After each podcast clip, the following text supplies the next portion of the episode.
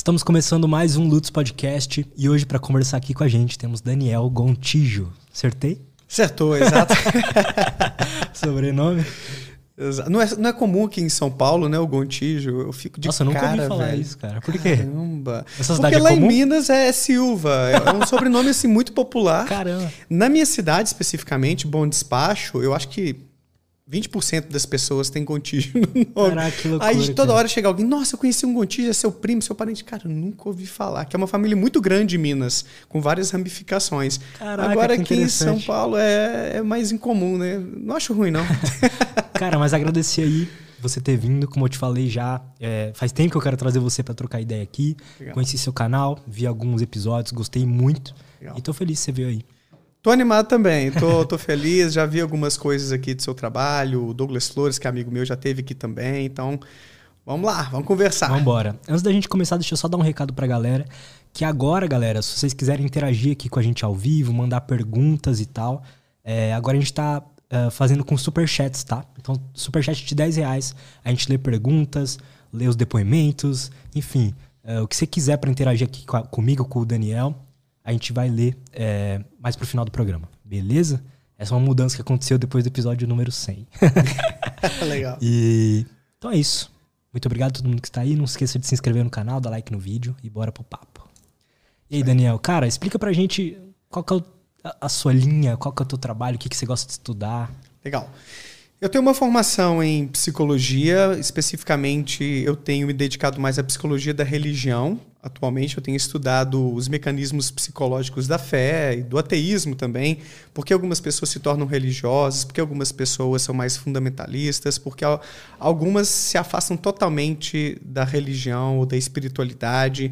Então, essa é uma das linhas de pesquisa. E também se a fé ou a falta da fé tem algum impacto sobre a saúde mental. No- então, eu fiz o, o meu mestrado e meu doutorado em neurociências, e no doutorado eu acabei pegando essa ramificação aí, para entender essa relação entre espiritualidade e saúde mental. Mas, para além da, de ser pesquisador, de estar nesse ramo mais acadêmico, eu faço divulgação científica e reflexões sobre pseudociências, religião, ateísmo, no meu canal do YouTube, recebendo várias pessoas que são especialistas no tema e também pessoas para o quadro Testemunho Cético, que a gente chama lá. Que são pessoas. Tem o testemunho né, das igrejas, quando a pessoa se converte, aconteceu uma experiência sobrenatural, uma cura milagrosa, elas vão lá no, no altar e contam essa experiência, como que Deus abençoou e tal. E no meu canal é o contrário. O que, que aconteceu para você sair da sua religião? Que experiência você teve para virar essa chave aí de que, pô, tá errado esse negócio aqui. Isso é abusivo, isso aqui é um mecanismo de alienação religiosa. Ou de repente eu achava que existia Deus e estou vendo agora que é só uma criação humana. O que eu achava que é milagre não é. Então essas pessoas que vão ao meu canal contam essas suas trajetórias que semearam dúvidas. Nem todo mundo que eu, que eu entrevisto por lá, Lutz, é ateu, é agnóstico. Tem algumas pessoas que só saíram desse envolvimento mais profundo com a religião para ter um relacionamento mais light agora. Ó, eu não confio tanto mais em instituições religiosas, eu vi a podriqueira que tem lá dentro e prefiro ser um desigrejado, como alguns chamam, né? Ou ter Entendi. a minha fé aqui mais pessoal, não institucionalizada. Então, eu acredito em Deus, eu faço a minha oração, mas não gosto de participar de religião. Tem gente que tem essa pegada.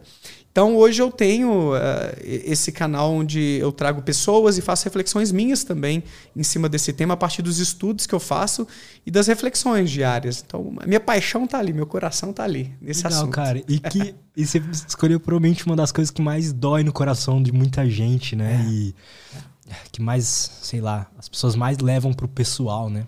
Que é religião e tudo mais. Exato, porque quando você tem um sistema de crenças que é um pilar na sua vida, que trazem sentido para sua vida, sua vida começa a girar em torno daquilo. Pô, existe Deus, ele nos criou, ele se importa com a gente, coisas boas que me ocorrem é por causa dele, ele me protege. Quando eu morrer, eu vou ter uma vida eterna num lugar Estarei muito bom, ele. estarei com ele, vou rever as pessoas que eu perdi.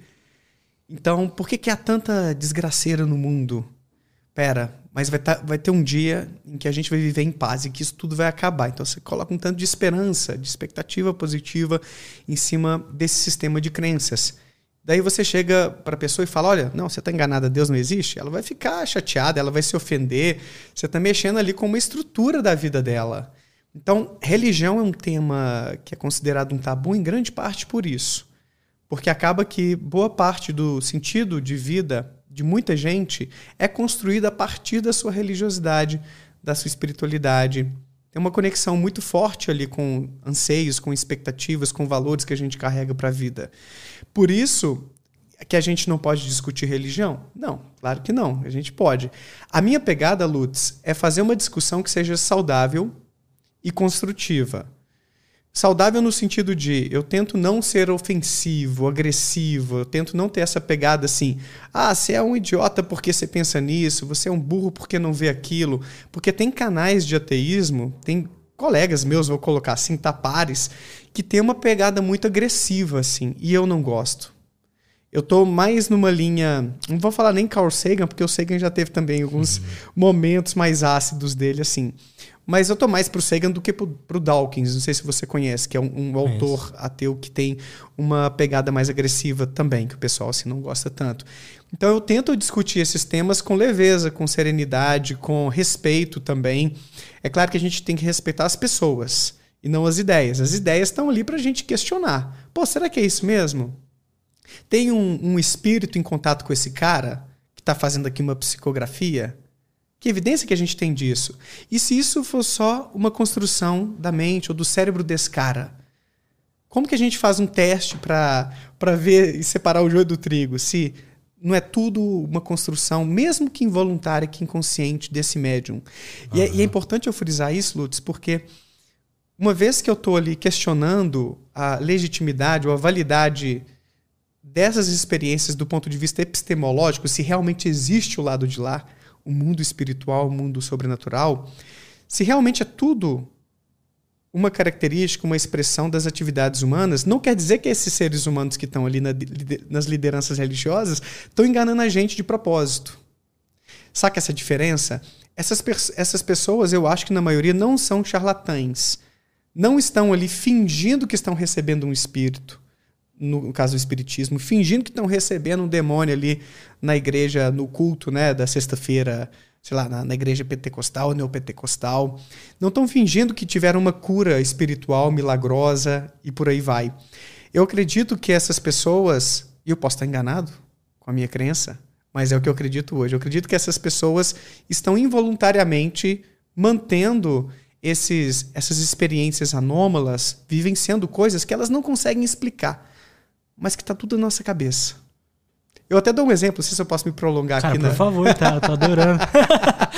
tá, eu até dou um exemplo. Eu fui no Senado recentemente é, discutir a constelação familiar, que é uma pseudociência que está se instalando no SUS, no judiciário e tal, um bafafá. Fui lá com alguns colegas meus, com a Gabriela Bailas, Thiago Taton, o pessoal do Instituto que, é, Questão de Ciência, e a gente foi lá debater constelação familiar. E eu usei um exemplo que eu quero usar aqui agora, que é uma cura espiritual que eu tive. Eu tive várias experiências que as pessoas atribuiriam ao sobrenatural.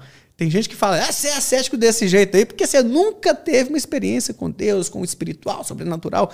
É que essas pessoas não me conhecem. Eu já tive muitas experiências estranhas na vida. E eu fui a fundo para ver, será que realmente isso prova que tem algo do lado de lá? E aí uma delas é essa cura espiritual que eu supostamente tive. Como assim? Eu era criança, eu tinha quase 20 verrugas no meu joelho esquerdo. Caramba. E que trem lá me é, o, o menino é o trem, velho. que trem lá vai, vai incomodando. Eu jogava muito bola criança e tudo. E aí meu pai me levou num benzedeiro. O cara foi lá, fez uma oração, me fez passar dentro do terço. Foi todo um ritual assim. Passaram uns dias, as verrugas começaram a ir embora. E meu joelho ficou limpinho depois de umas semanas. Aí meu que pai outro dia me lembrou disso, né? Daniel, você fica aí não acreditando em nada. E aquela vez lá que o cara curou suas verrugas? Isso eu acho que foi ano passado a gente conversando. Pai, eu me lembro disso, sim, que você me levou lá direitinho disso. Mas você não está se lembrando que eu também fui ao médico e ele passou um remédio roxo que eu borrifava no joelho todos os dias. Moral da história. Não dá para garantir que foi a cura espiritual que aconteceu ali comigo, porque eu tinha um tratamento adjacente, que era um tratamento médico. Acontece que muitas pessoas que relatam essas curas espirituais não deixaram de fazer um tratamento médico, psicológico, né? Quem fala, ah, eu tinha depressão e Deus me curou e eu salvei, me salvei. Mas muitas dessas pessoas estavam fazendo psicoterapia, estavam tomando um remédio psiquiátrico, estavam tendo uma mudança no estilo de vida para tentar dormir melhor, fazer uma atividade física, se afastar de pessoas tóxicas da vida. Isso aí são variáveis confundidoras que criam essa ilusão que eu estava mencionando antes para você, de que a resposta, a solução para o problema, ou a fonte dessa experiência anômala que eu tive, estranha, é o além. Às vezes é tudo coisa natural e a gente está se confundindo porque a gente já tem um viés né, de achar que existe o lado de lá, que existe Deus, que existem santos ou demônios, e acaba tirando conclusões apressadas como se fosse uma evidência, uma prova de que existe o lado de lá. Mas, lembra, mas lembra que eu te falei antes também que é uma crença minha. Eu, eu acredito que só existe o um mundo natural. Mas eu tenho como provar, demonstrar cabalmente que não existe nada sobrenatural? Não. É impossível você fazer um experimento conclusivo que fala, olha, não existe nada além de átomos e energia no, no universo, né? Mas a gente tem hoje muitas pesquisas sendo feitas e já que foram já conduzidas que levaram a gente a conclusões, trouxeram evidências de que tudo isso, ou boa parte dessas coisas que as pessoas relatam por aí, tem uma explicação científica. Claro que tem algumas que são difíceis de a gente bater o martelo. Até essas experiências mais individuais. Como é que você vai fazer um experimento com uh, uma mulher que alega que foi curada de um câncer que ela tinha lá atrás e você não tem imagens, evidências, sabe, de, de exames. E ainda assim, quando tem exames, tem problemas. É, como assim problemas? Porque tem, tem estudos, Lutz, mostrando que, dependendo do tipo de câncer, entre 10% e 50% dos exames não são conclusivos sobre a presença ou ausência de um tumor maligno, por exemplo. Então, dependendo do que o médico fala, você sai dali, eu tô com câncer, né? Nossa, e agora? Não sei o quê. Aí você faz uma peregrinação. Aí, daqui um mês, você refaz os exames para começar o tratamento. Ué, cadê o negócio que estava aqui? Sumiu. Tá vendo? Foi um milagre de Deus. Mas às vezes foi um problema naquele primeiro exame. Então, é, a, a, margem de falsos positivos na medicina para alguns tipos de câncer pode chegar a 50%. Isso foi uma revisão científica que fizeram é, para estimar essas probabilidades. Então, é, esse tipo de coisa alimenta no imaginário popular que existe algo do lado de lá interferindo miraculosamente nos fenômenos daqui. Só que quase tudo que a gente começa a investigar com muito detalhe, com muita calma, a gente começa a ver explicações alternativas. Mas pode ser que exista, tá? Eu até brinco assim que eu torço que, que exista que eu, que eu esteja errado, porque eu gostaria de viver para sempre. Mas nada me leva a crer que esse seja o caso. É, eu pessoalmente eu tenho muita dificuldade em, em aceitar um sistema de crenças assim mais religioso ou, ou ter, colocar a espiritualidade na minha vida, apesar de eu acreditar. Uhum. Eu já acredito que existe. Uhum. Mas é, é como se eu tivesse o tempo inteiro lutando contra essa crença o tempo inteiro, sabe? Uhum. Talvez isso seja bom, né? Na verdade. Porque eu, eu acredito, mas não acredito muito. Uhum. sabe? Uhum. Tipo isso. E. Deixa um espacinho pra dúvida. É. Entendi. Sei lá, eu já tive experiências maneiras meditando e transcendentais, né? Sim. Mas uh, como é que tá a ciência com, sobre isso, sobre essas experiências que as pessoas alegam ser transcendentais, uhum. essas experiências anômalas, né? Sim, sim.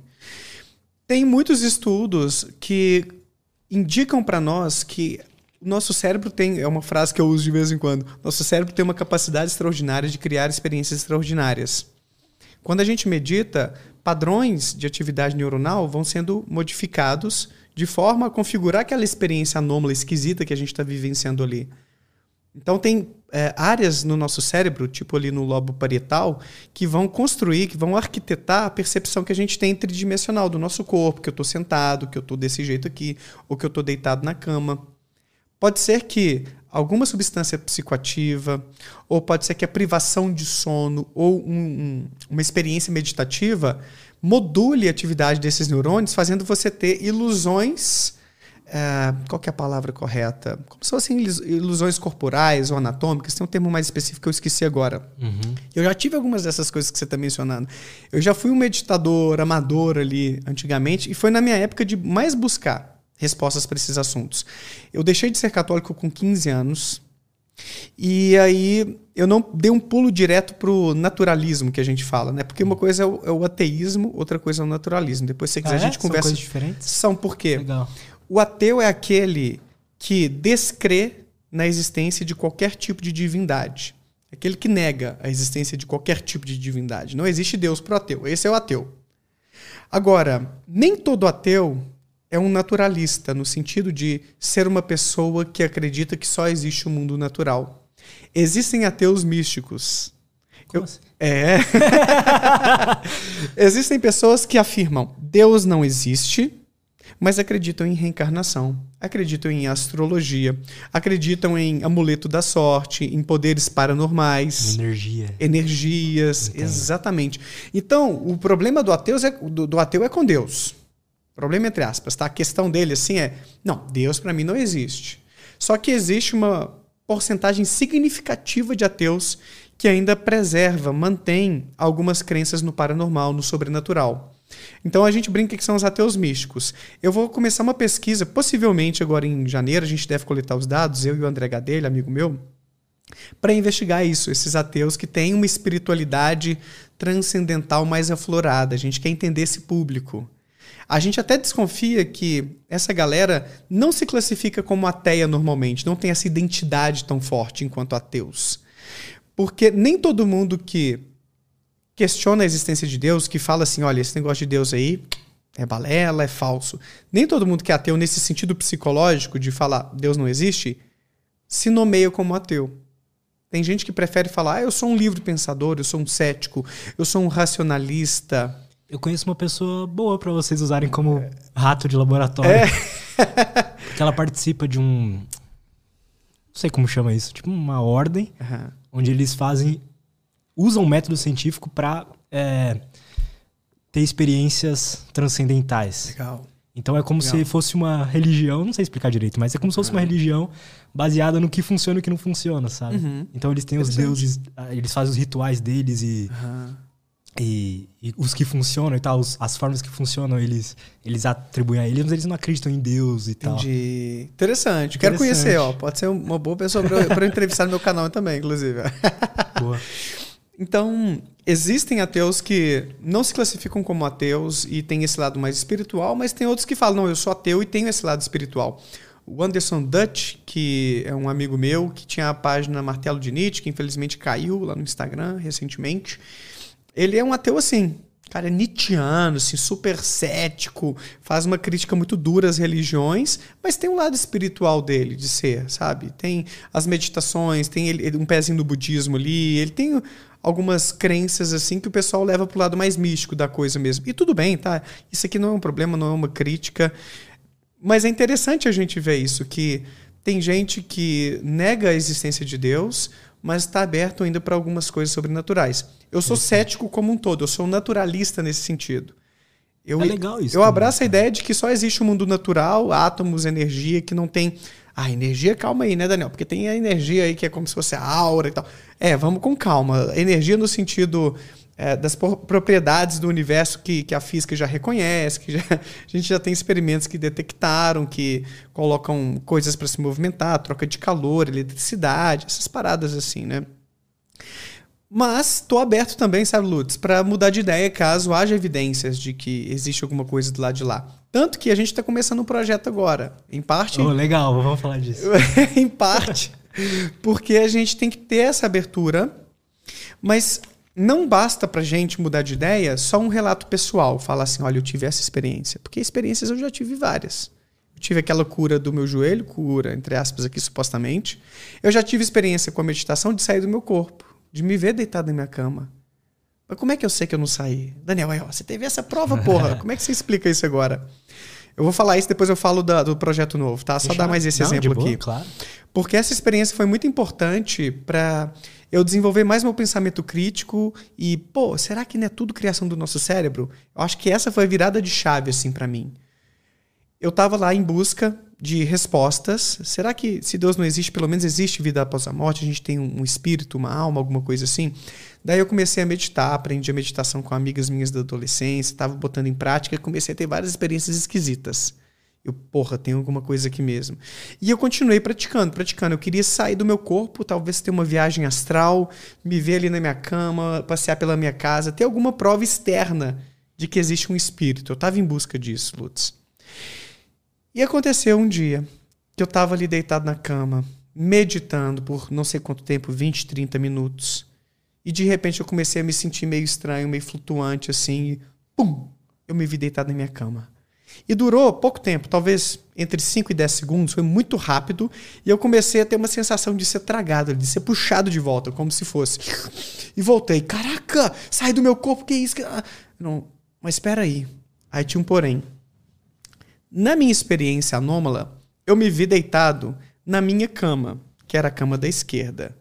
Só que, na verdade, toda a minha experiência ocorreu enquanto eu estava deitado na cama da direita do meu irmão.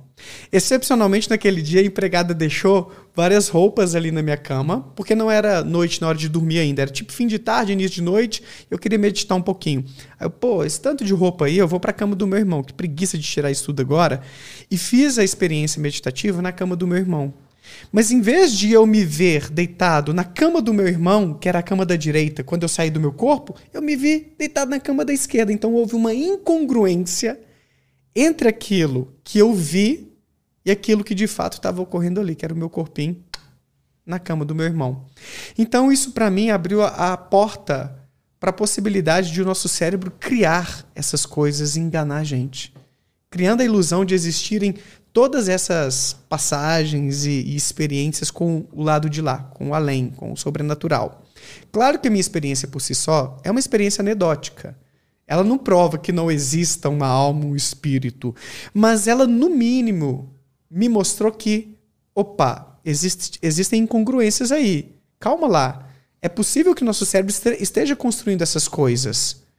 E aí que eu comecei a me aprofundar na psicologia, depois nas neurociências. E hoje eu estou mais aí na psicologia da religião, um pouquinho da psicologia anomalística, para entender esses fenômenos. Inclusive, só para fazer um gancho ainda que está dentro do tema, tem estudos com pessoas que supostamente fazem essa viagem astral, esse desdobramento né, de sair do corpo, testando para ver se elas de fato saem e conseguem confirmar, falar com precisão, qual objeto o pesquisador colocou sobre a mesa, no cômodo ao lado, enquanto a pessoa estava ali dormindo. Resultado: não conseguem acertar. Ah, teve até um caso que o Léo Martins, não sei se você conhece, o Léo é um cara muito legal para você trazer aqui depois, que ele Boa. manja muito desses temas, inclusive de experiências com rápidos alienígenas. Só que é um cara cético como eu, tá? Ele traz a ciência assim para problematizar. Será que essa galera tá sendo raptada mesmo? Porque tem essas e essas explicações e tal. O Léo foi lá no meu canal e contou é, de um desses experimentos em que essa pessoa que supostamente saía do corpo falou assim: pô, mas é, era um jarro que estava em cima, eu vi um cubo mágico. Mas é que na outra dimensão, os objetos tomam uma outra conformação. Eles ficam meio espelhados e não é tão preciso assim. Por isso que você viu na outra cama. É por isso, exatamente. Porque por isso que você viu na outra cama. Estava espelhado. espelhado, né? E tal. Isso é o que a gente chama de uma ressignificação. É uma técnica muito comum que pessoas paranormais, médiums, videntes usam de propósito ou sem querer. Lembra do que eu falei antes? Nem todo mundo é charlatão. Tem gente que acredita naquilo que está vivenciando com sinceridade. É o mesmo problema de alguém que tem um problema muito grande de, sei lá, de, de confiança e quando tá fazendo terapia e tal, ela vai percebendo que ela sempre dá motivos bizarros uhum. para ela se odiar cada vez mais, né? Assim, não fazem o menor sentido na realidade, Sim. mas ela se ela dá argumentos uhum. que para ela faz sentido. Sim. E na verdade não, eu não, é, eu não tenho valor.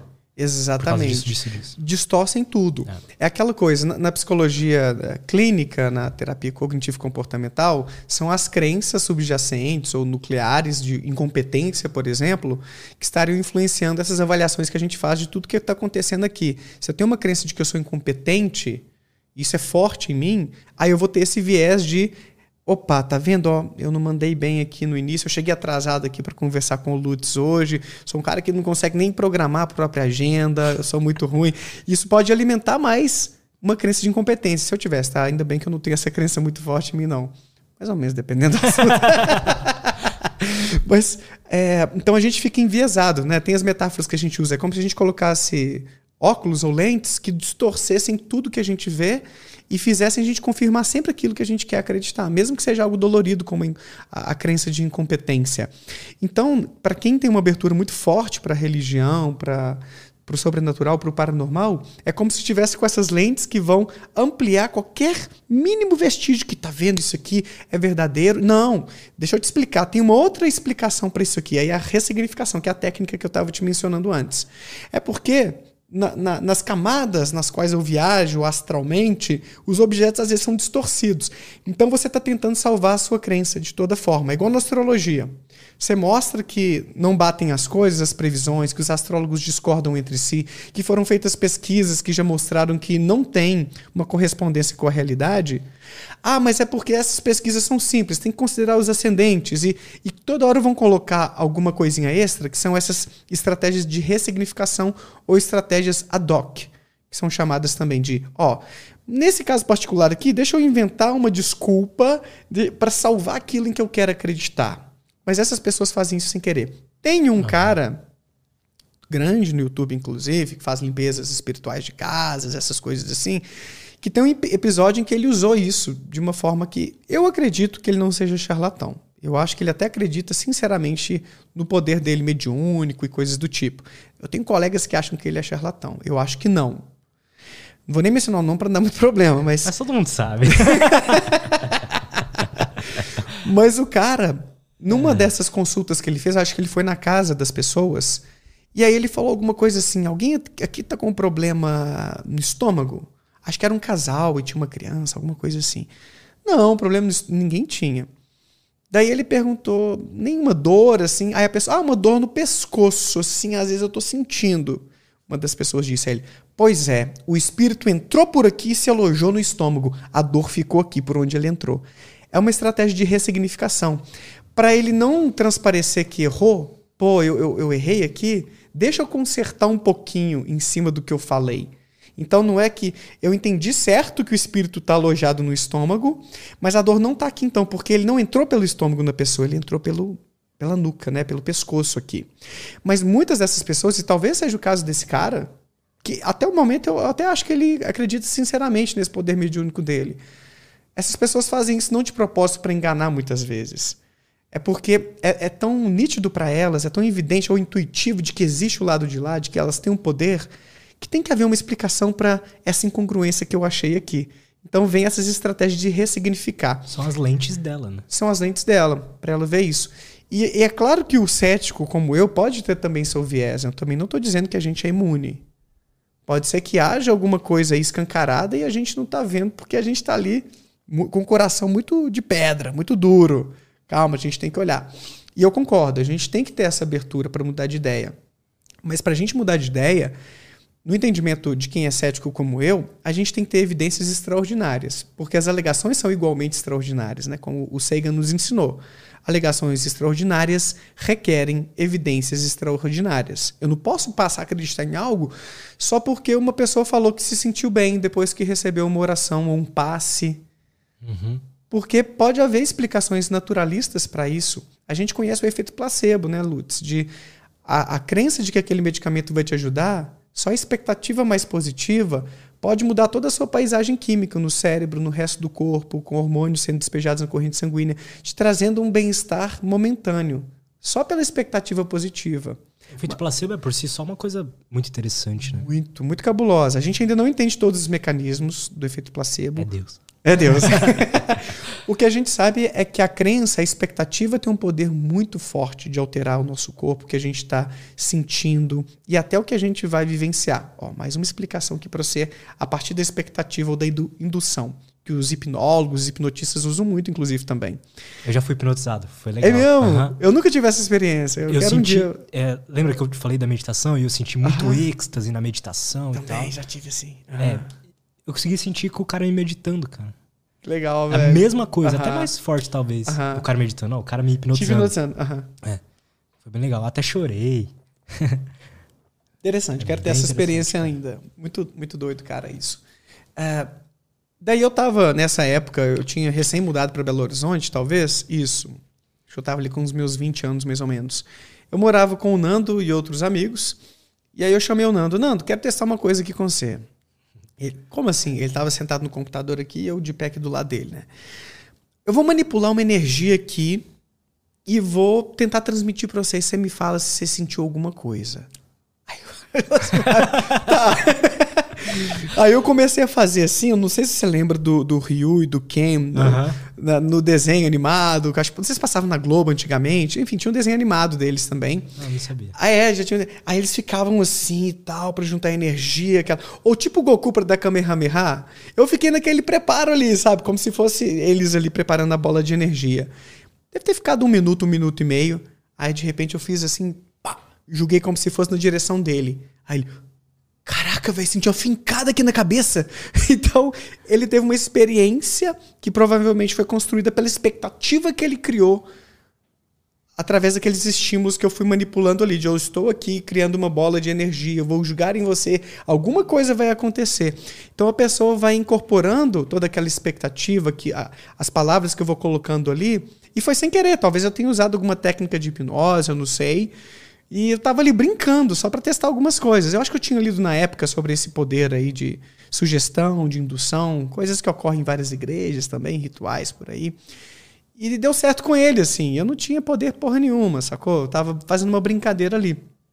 Então a gente tem uma capacidade muito interessante psicológica, cerebral ou neuropsicológica, se preferirem, para a gente construir experiências.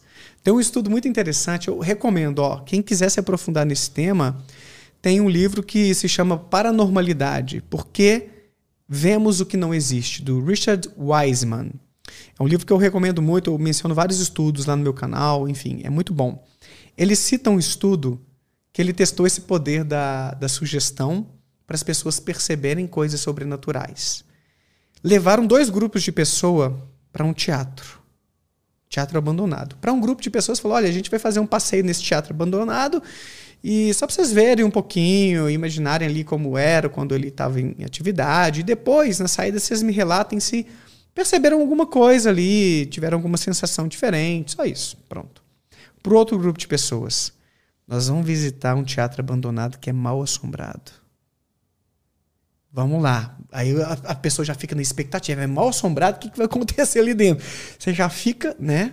Dependendo do nível. A Nath, por exemplo, minha esposa, ela caga de medo desse trem.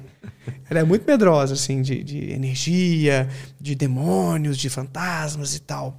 Eu fico assim quando eu vejo um filme de terror. Depois eu, eu, eu fico pensando, meu, será que tem alguma coisa aí? né? Então, quem tem muito medo, assim, quem já tem uma abertura para acreditar e tal, tem uma chance maior de ter experiências anômalas nesses contextos onde há essa indução. O resultado da pesquisa você já sabe. O grupo que foi sugestionado, que recebeu essa informação falsa de que o teatro abandonado é mal assombrado, teve muito mais experiências anômalas lá dentro. De sentir uma presença, de ter um arrepio, de ver vultos. Então, a própria expectativa, a indução, a sugestão que foi feita pelo pesquisador foi capaz de, mesclada com aquele contexto ali de um teatro tudo meio escurinho, abandonado, aguçar essas experiências anômalas naqueles participantes.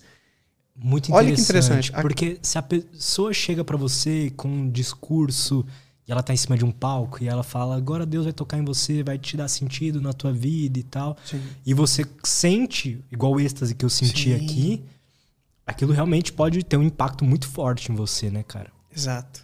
É, é interessante. Contar isso. uma coisa que eu não contei para ninguém, é, nem pra Nath ali. Outro dia. é muito doido, mas quando eu medito, eu não medito muito hoje em dia mais, sabe, Lutz? Mas quando eu tento meditar um pouco, ter alguma, algum momento mais assim, eu ainda recorro a algumas coisas em que eu acreditava quando eu tinha lá meus 15 anos de idade, né? Que seja em Deus, que sejam, sejam espíritos. É como se eu, eu parasse para me induzir a ter experiências estranhas. Tipo, tem alguém aí? Tipo, me perguntar assim, eu buscar. É, tem aí um criador, um Deus?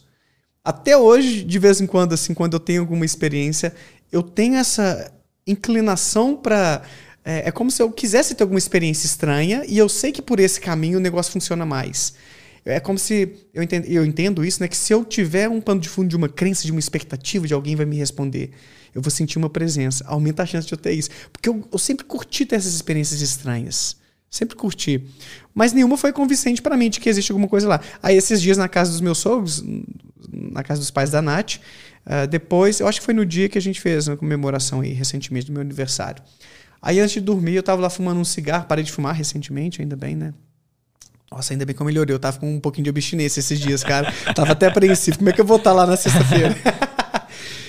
Mas aí eu, eu, olhando aquele céu, cara, deslumbrante, maravilhoso ali do interior de Minas. Pois é, né? Aqui não tem estrela. pois é, bicho. Aí eu, nossa, que lindo isso aqui. Imagina ter vida lá fora e tal. Aí eu comecei a me deixar levar assim, né? Deixa eu me sentir aqui existindo, né? Muitas pessoas vão dizer que é uma experiência de contemplação, algo espiritual e tudo. E eu me deixei levar. Eu comecei a pensar: será que tem alguém lá mais poderoso? Queria ter uma experiência diferente. Aí me veio uma coisa tipo um arrepio e uma, uma sensação de prazer, de. É difícil descrever essas coisas, é né? Difícil. Mas foi uma, uma, experiência que alguns chamam também de conexão, de pá, eu olhando para o todo aqui, para essa beleza. Nossa, que coisa legal, tô aqui vivo. Foi uma experiência muito gostosa, assim. Tinha um tempo que eu não sentia, saca? Então, às vezes, eu até brinco, assim, de, de tentar ter essas experiências, mas eu me permito na hora, às vezes, algumas coisas assim, mas eu não acredito. Mas eu gostaria de estar errado, eu queria ter uma experiência assim, que me mostrasse algo diferente das coisas que eu tenho concluído ao longo dos meus estudos. Mas, uh, como esses estudos do Weisman sugerem, tem vários outros do capacete de Deus. A própria expectativa nossa cria muitas coisas ali. Depois eu posso mencionar outros estudos sobre isso que você tinha perguntado lá atrás, né? Aos pouquinhos eu estou trazendo aí. Legal, cara. É. Essas com um conjunto de crenças que sejam assim, porque tem muitas coisas das religiões que não é não é legal, né? Mas com, com um conjunto de crenças das coisas que são positivas, interessantes nas religiões, junto dessas experiências, isso não pode ser positivo para a vida de uma pessoa? Pode. Tem pesquisa disso? Tem, pode ser positivo. Sobre experiências místicas, eu não sei. Eu não me aprofundei nesse tema. As minhas pesquisas de até agora focaram mais no envolvimento religioso e na crença em seres espirituais, na crença sobrenatural. O que, que a gente viu até agora? A crença por si só, ela não costuma estar associada com melhor saúde mental. Tipo, menos depressão, menos ansiedade, mais felicidade, mais sentido na vida. Até que sentido na vida aparece um pouquinho mais de associação aí. Mas o mais poderoso são as práticas religiosas. É você estar tá numa instituição religiosa mais especificamente. Olha que doido. É, na, na, minha pesquisa de doutorado, a gente viu isso. A crença em Deus e, e em outros seres espirituais não se associou de forma significativa com saúde mental, a não ser com o sentido de vida, que eu mencionei, que foi exceção, e depois eu falo por quê. Agora, o envolvimento religioso, sim. As pessoas que estavam mais participantes de uma religião tinham um pouquinho menos de depressão, um pouquinho menos de ansiedade, um pouquinho mais de felicidade, um pouquinho mais de sentido de vida. Mas o que significa ser participante da religião? Significa você estar indo a reuniões religiosas. É encontros você... físicos mesmo. Encontros, missas, vai no terreiro da Umbanda, no centro espírita. Se junta com a sua seita. Exato, você está junto ali com a sua congregação, você está congregando. Tem um estudo do Skinitker que eu menciono na minha tese de doutorado para poder entender um pouquinho mais esses resultados que a gente encontrou. Foi muito interessante porque ele viu o seguinte: pessoas mais religiosas, no estudo dele, tinham um pouquinho menos de sintomas depressivos. Como assim menos sintomas depressivos? Não necessariamente é ter ou não ter depressão. Todos nós, de vez em quando, temos um pouquinho ali de uma energia mais baixa um dia ou outro, um probleminha no sono, na alimentação, ou um humor ali mais irritadiço. São sintomas que fazem parte desse espectro da depressão. Mesmo quem não tem depressão tem alguns desses sintomas. Então, só para explicar um pouco de onde vêm os dados aí. Perfeito. Então, você pergunta esses sintomas para a pessoa, ela vai marcando lá um checklist se tem, não tem, ou a intensidade. As pessoas mais envolvidas com religião tendem a ter um pouquinho menos desses sintomas, mas é só um pouquinho, daqui a pouco eu explico quanto menos, tá?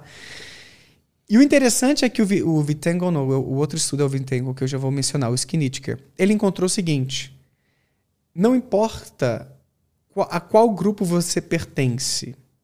Se você está integrado socialmente em algum grupo, que de repente você compartilha os valores, as crenças, tem pessoas ali para te ajudar no momento de dificuldade, é algo que te dá um propósito na vida. Pode ser um grupo de motociclistas.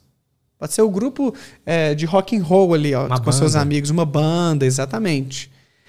Essa integração social é boa para a saúde mental. Não precisa ser religião. Ele encontrou isso. Não precisa ser religião.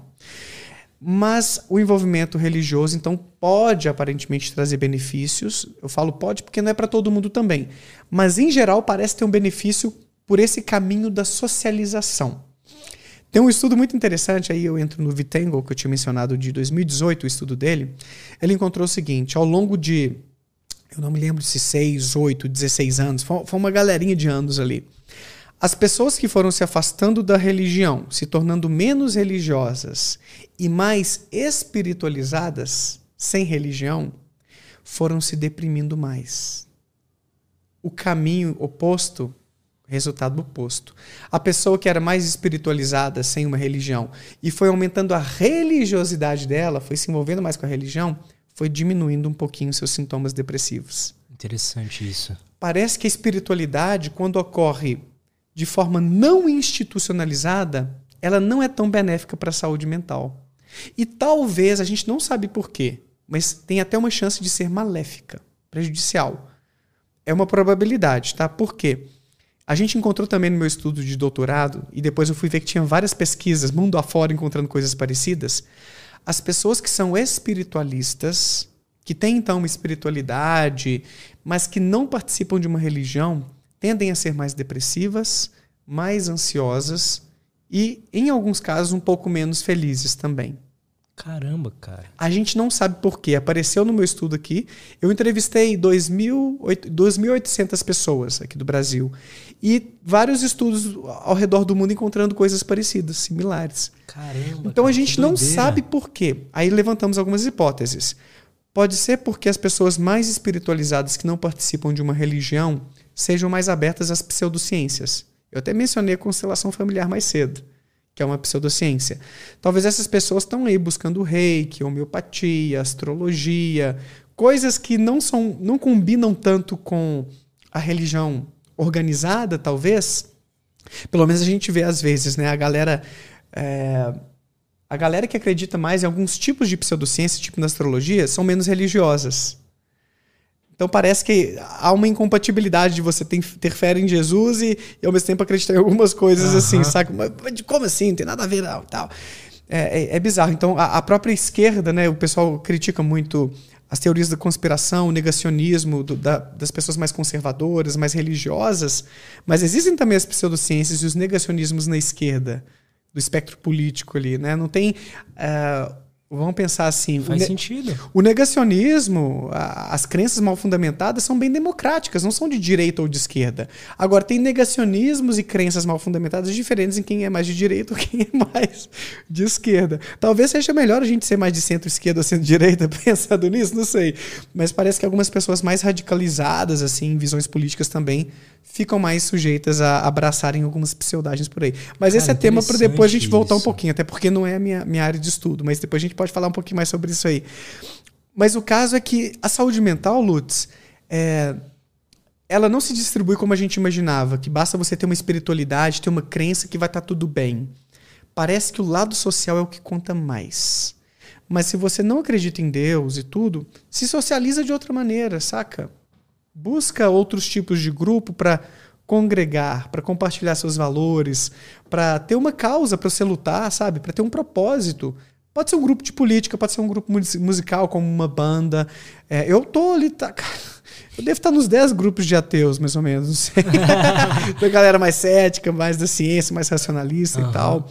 É, no meu canal a gente tem o, o, clube de membros, não sei se seu canal tem ou não, você, você não trabalha com isso. Eu não faço. Não faz, né? É muito legal, porque aí a gente vai criando uma comunidade. Eu tenho é três grupos diferentes com o pessoal lá é, nas assinaturas. E tem um dos grupos que tem 50 e poucas pessoas. É o pessoal que contribui com o meu trabalho, né? Que que apoia. que apoia, né? Tem uma assinatura, por exemplo, de praticamente 15 reais por mês, mas tá ali com a gente todo dia. E todo dia a gente troca mensagens, vídeos. A, gente, vocês viram essa reportagem? A gente vai construindo ali uma galerinha que pensa parecido e que propaga boas ideias. É muito gostoso a gente se sentir conectado com outras pessoas que têm ideais parecidos, saca? Então isso faz bem para nossa saúde mental. É, e... Não tem pesquisa ainda então que pega junta isso mais uma experiência anômala, isso faz ainda mais bem? Talvez tenha e eu não conheço. Por quê? A parte de experiências anômalas, eu ainda estou entrando enquanto pesquisador. Então, eu não fiz uma varredura da literatura a ponto de falar tem ou não tem, como é que funciona. Eu, a, as leituras que eu fiz de psicologia anomalística, elas não estão conectadas com saúde mental. É mais como a ciência hoje explica essas experiências estranhas. É mais essa pegada. Se isso faz bem ou faz mal, eu não li muita coisa a respeito. Mas quero entrar nessa agora. Esse meu estudo vai ser minha porta de entrada aí. Eu estou começando a estudar agora experiências místicas entre ateus, experiências estranhas, crenças no sobrenatural. Como é que com... é, né? Que caminho que, é? que ele faz para chegar na conclusão, né? Exato, exatamente. Então, estou querendo me enveredar por isso. Legal, cara. Agora. E aí, eu, mais cedo lá, eu estava né, falando sobre essa abertura que eu acho que é importante a gente ter. Muita gente fala assim: ah, você é religioso ao contrário. Você tem uma fé ao contrário, né? Assim, você é fechado e tal. Eu falo, não, eu tenho uma abertura, mas eu sou rigoroso para acreditar em qualquer coisa. E não é só coisa religiosa, sobrenatural. Para tudo, pra né? Para tudo. Eu, eu, vejo vocês da, da ciência, né? Como vocês fossem, né? É assim, eu vejo muito, assim, vocês que são mais ligados na ciência, de que você base, vocês baseiam o sistema de crenças de vocês no que tem artigo publicado. Tipo Exato. Isso, né? Isso é muito interessante. É o mais desejável, sabe, Lutz? Porque é, como o Sagan já falou também, a ciência é importante para filtrar essas ideias que existem por aí, porque a maioria das ideias é falsa. A maioria das coisas mirabolantes que a gente imagina não bate com a realidade. Então a ciência é importante para quê? Para separar o joio do trigo. Para a gente fazer um experimento, para a gente coletar dados com uma metodologia rigorosa bastante, para a gente ver o que, o que de fato funciona o que, que não funciona. O que existe e o que não existe. Vamos testar isso de forma rigorosa. Se os estudos mostrarem que, opa, parece ter alguma coisa por aqui, a gente acredita. Eu vou te dar um exemplo. Eu não me debrucei sobre o tema ainda, mas eu estou com uma parceria com o Elton Zangari, que eu já vou mencionar daqui a pouquinho do nosso novo projeto. E aí eu, eu ouvi num congresso em que eu estava participando, de um palestrante, que existem estudos científicos sugerindo que pode haver algum poder de telepatia, de transmissão ou de influência de o que uma pessoa está pensando sobre a outra, sobre a experiência que a outra vai ter cognitivamente. Eu falei, caraca, mano, e o cara citou uns artigos ali. Mas eu sei, porque eu tenho uma formação e eu sou pesquisador, que nem todo artigo científico fecha uma questão.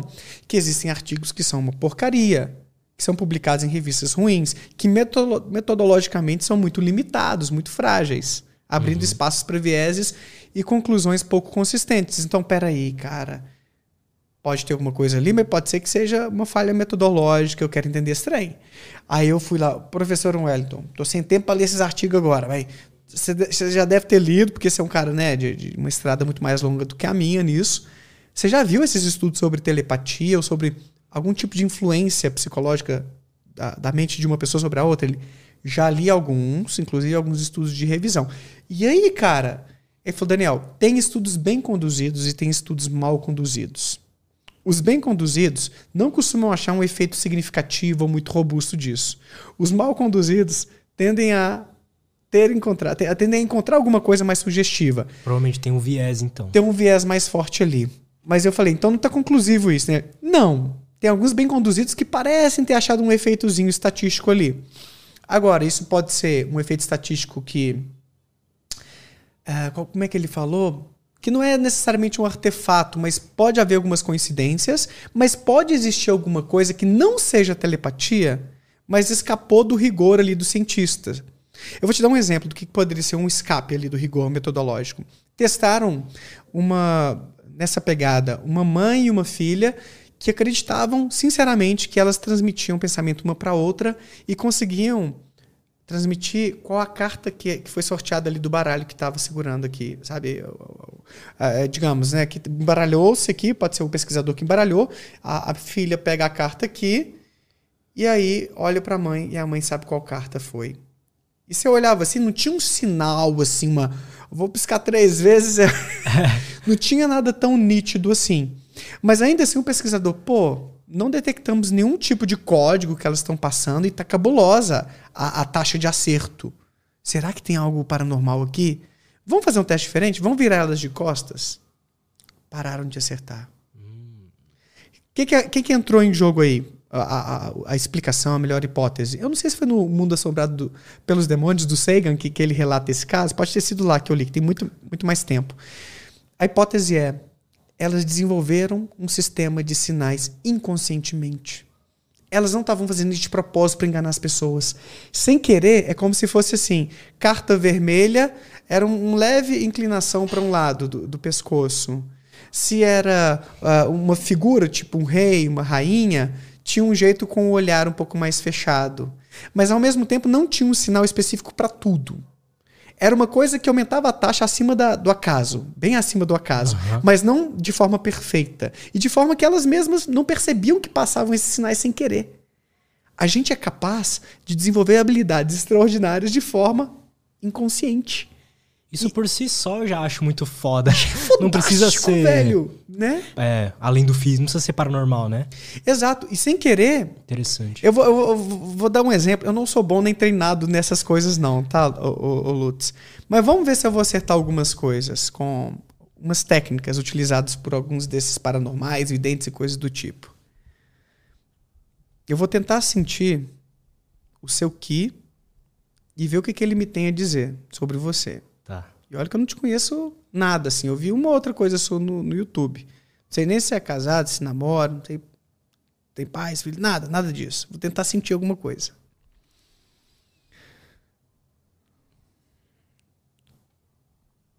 Tem uma mulher, tem alguém que está te empacando de alguma maneira. Eu não sei se esse empacar é, é, na esfera profissional, mas tem, tem alguma coisa te travando ali, ó. Alguém, eu tô sentindo que é uma mulher, que tá te trazendo algum tipo de incômodo. Eu não sei se ela trabalha diretamente com você ou se é de uma forma mais indireta, sabe? Como se fosse alguém que tem um vínculo mais afetivo. Tem algo por aí nessa esfera? Pode ser sincero, tá? Pode ser bem sincero. Tem. Tem algum, alguém assim que. Não precisa citar a pessoa para ela também não ficar constrangida, né?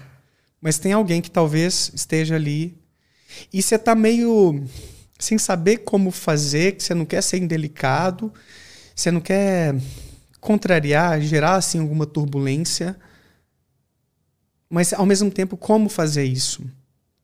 Tem coisas que às vezes eu sinto que eu não tenho certeza se são do presente ou se estão prestes a acontecer, tá, Lutz? Então, assim, e às vezes eu vejo um pouco borrado, saca? Mas eu tô vendo, assim, que pode dar muito ruim. Pode dar muito ruim. Que às vezes é melhor ser racional e não seguir tanta emoção nessa hora, sabe? Porque pode dar ruim. Eu não sei se já deu ruim recentemente, assim. Mas é algo que pode te machucar e te acompanhar por um tempo. E aí, o que, que você sentiu? Faz sentido pra você? Cara, faz. Faz eu, sentido. Eu, faz sentido. Uhum. É engraçado, né? Porque você foi falando isso, meu coração foi, tipo, doendo. Que eu senti também que eu uhum. meio que. Encont... Talvez eu tenha encontrado um motivo para isso. E não necessariamente ele possa ser real, entende? Uhum. O que eu quero dizer? Em que sentido? É interessante, fala mais. Enquanto você foi falando, no começo eu tava mais, pô, sei lá. Eu, eu não acho, acho que talvez seja coisas normais da vida. Só que uhum. aí você foi falando e eu fui encontrando um motivo mais. que faz mais sentido uhum. do que você tava falando, sabe? Sim. Entende o que eu quero dizer? Entendo. Aí, exato. Aí é que tá. A pessoa, quando ela tá aberta a acreditar, ela vai ter essa busca ativa para tentar significar aquilo que a pessoa está dizendo. E às vezes quem está dizendo vai tentar deixar um pouquinho amplo. Uhum. Sacou? Porque essas coisas que eu estou dizendo. É engraçado. Eu não acredito, mas eu. eu... Uhum. O cara que me hipnotizou falou que eu sou muito fácil de hipnotizar, porque eu sou muito. Eu entro muito na. Entra é. muito na, na parada. Aham. Uhum. E, e, assim, e a gente tem que ir né, flexibilizando né, a ponto de, cara, mulher não, mas é um homem. Tem um homem, Daniel, me empacando. Eu poderia dizer, mas tem uma mulher atrás desse homem, influenciando ele. Tem uma mulher interessada, entende? Entendo. Lembra da ressignificação que eu falei antes? A gente então vai usando essas técnicas. E eu tô falando isso assim intuitivamente. Às vezes vem assim como um pensamento automático que a gente fala na, na TCC, né, na psicologia cognitiva. Vem e tal. E eu tenho a minha história de vida, e às vezes, eu, se eu começar a fazer isso muito, eu começo a aprender como falar, o jeito de falar, é. as palavras que eu uso, como eu deixar aberto para parecer ter mais precisão naquela minha previsão, naquela minha leitura. E tem gente que desenvolve isso muito bem e sem ter intenção de enganar. Acreditando que tem esse poder, sacou? Pois é, cara. Eu já, já trouxe uma pessoa aqui, até o, o Luiz Xangô. Ele é bem espiritualizado, assim e tal. E, cara, eu fiquei. Não assustado, mas eu fiquei impressionado com quão sensível ele conseguia ser. Uhum. É, eu nunca tinha visto uma pessoa nesse sentido, sabe? Tipo, Sim. falando coisas que realmente faz. Realmente ressoa muito com a minha pessoa e, e sei lá, chega a ser até emocionante até certo Sim. ponto, sabe? E ele Sim. acredita realmente, eu não acho que ele seja um charlatão, uhum. mas uhum. talvez realmente ele, ele foi indo por esse caminho e foi ficando bom na coisa. Sim, e... de ter uma, uma habilidade de percepção. De leitura. De leitura. Né? Eu realmente não conheço nada assim da sua vida. E, mas essa uma hora e uma hora e pouquinho que a gente está junto, eu já vou entendendo um pouco da sua personalidade, como você é. E não, tá, tá, tudo bem que talvez por eu ser psicólogo eu já, já sinta algumas coisas, mas não, independentemente disso, tem gente que, que não é psicólogo, que não tem formação em psicologia e vai desenvolvendo isso muito bem. E tem muito psicólogo que é ruim também, tá? Nessas coisas. Verdade. então, é, tem habilidades que a gente desenvolve de forma inconsciente ali, ó, na experiência, tentando. E a gente pode ir sendo modelado para acreditar que tem um poder. E eu já acreditei que eu tive um poder, que eu tinha um poder. Eu estava morando em Bom Despacho, devia ter meus 15, 16 anos, por aí. Foi logo depois, eu acho que eu saí do cristianismo. E eu andando pelas ruas de Bom Despacho, ali na praça, eu trabalhava para o meu pai como office boy. Comprava pão para hora do lanche, pagava conta, essas coisas. Uhum. E aí de longe eu via um colega meu, digamos, é o Paulo. Aí eu ia andando assim, chegava perto. Ué, não, o Paulo não, cara. Achei que era o Paulo. Aí eu desci a rua, ia até a Lan House e o Paulo tava lá. Cara, eu achei que era o Paulo lá atrás, não era. Eu desci a rua e encontrei o Paulo. Aí outra vez era o Laranjinha, Dimas, colega meu.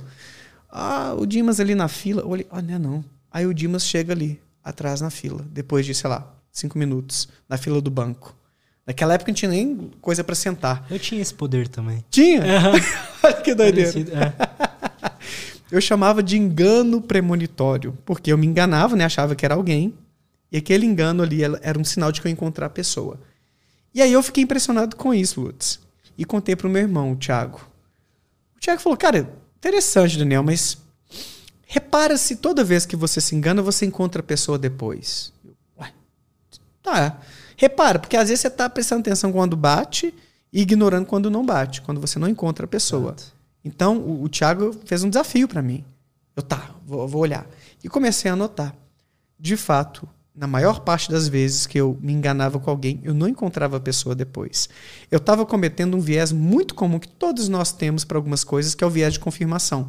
Que é tipo aquela lentezinha que eu falei lá atrás, mas aqui é mais específico. É, eu dou mais atenção, eu, eu dou mais valor mas, sabe, coloco a minha lembrança naquilo que confirma o que eu quero acreditar.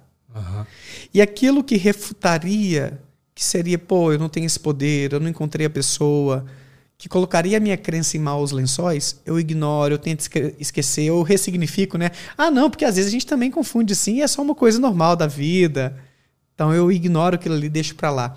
E aí essa lembrança seletiva, essa atenção seletiva, cria a ilusão de que eu sempre acerto que eu tenho esse poder, que eu sou muito bom nisso. E aí o Thiago me ajudou a ver isso, que eu errava na maior parte das vezes. Eu não percebia que eu errava na maior parte das vezes. É igual essa galera vidente aí, ó. Erra na maior parte das vezes. Vai ter uma coisa ou outra que vai acertar. Daqui a pouco eu explico por que acertam também, tá? Dá pra explicar isso também. É, e para piorar, Lutz, eu percebi outra coisa depois. As pessoas que eu costumava acertar, elas normalmente frequentavam aqueles lugares. O Paulo trabalhava na Lan House. O Laranjinha também trabalhava como office boy e estava ali nos bancos normalmente.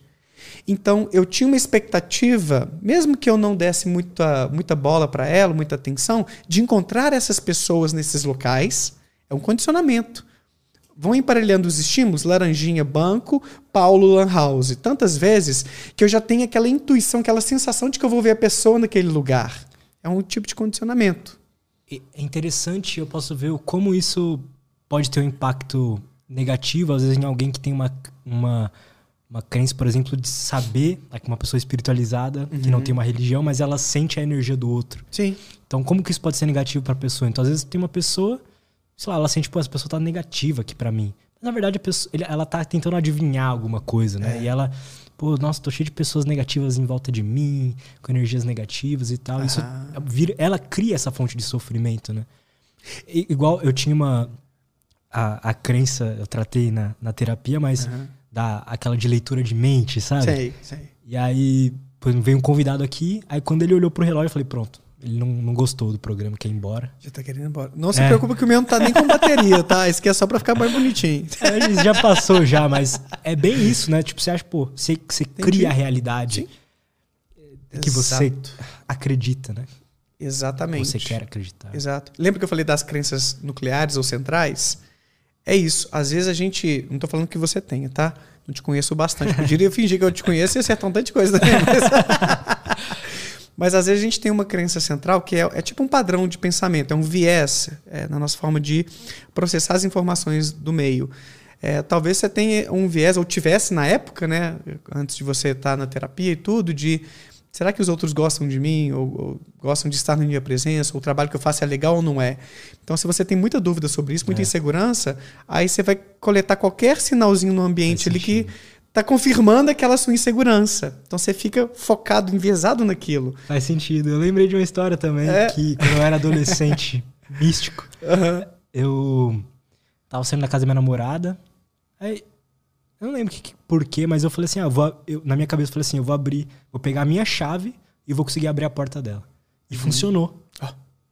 E na época eu tava estudando o poder da mente, essas coisas. Eu falei, caralho, isso é muito foda, tá não sei o quê. Aí eu fiquei com aquilo na cabeça. Aí eu fiquei com aquilo na cabeça, depois eu contei pra ela. Aí ela falou assim, depois de uns dias, ela falou assim: não, a minha porta abre qualquer chave mesmo.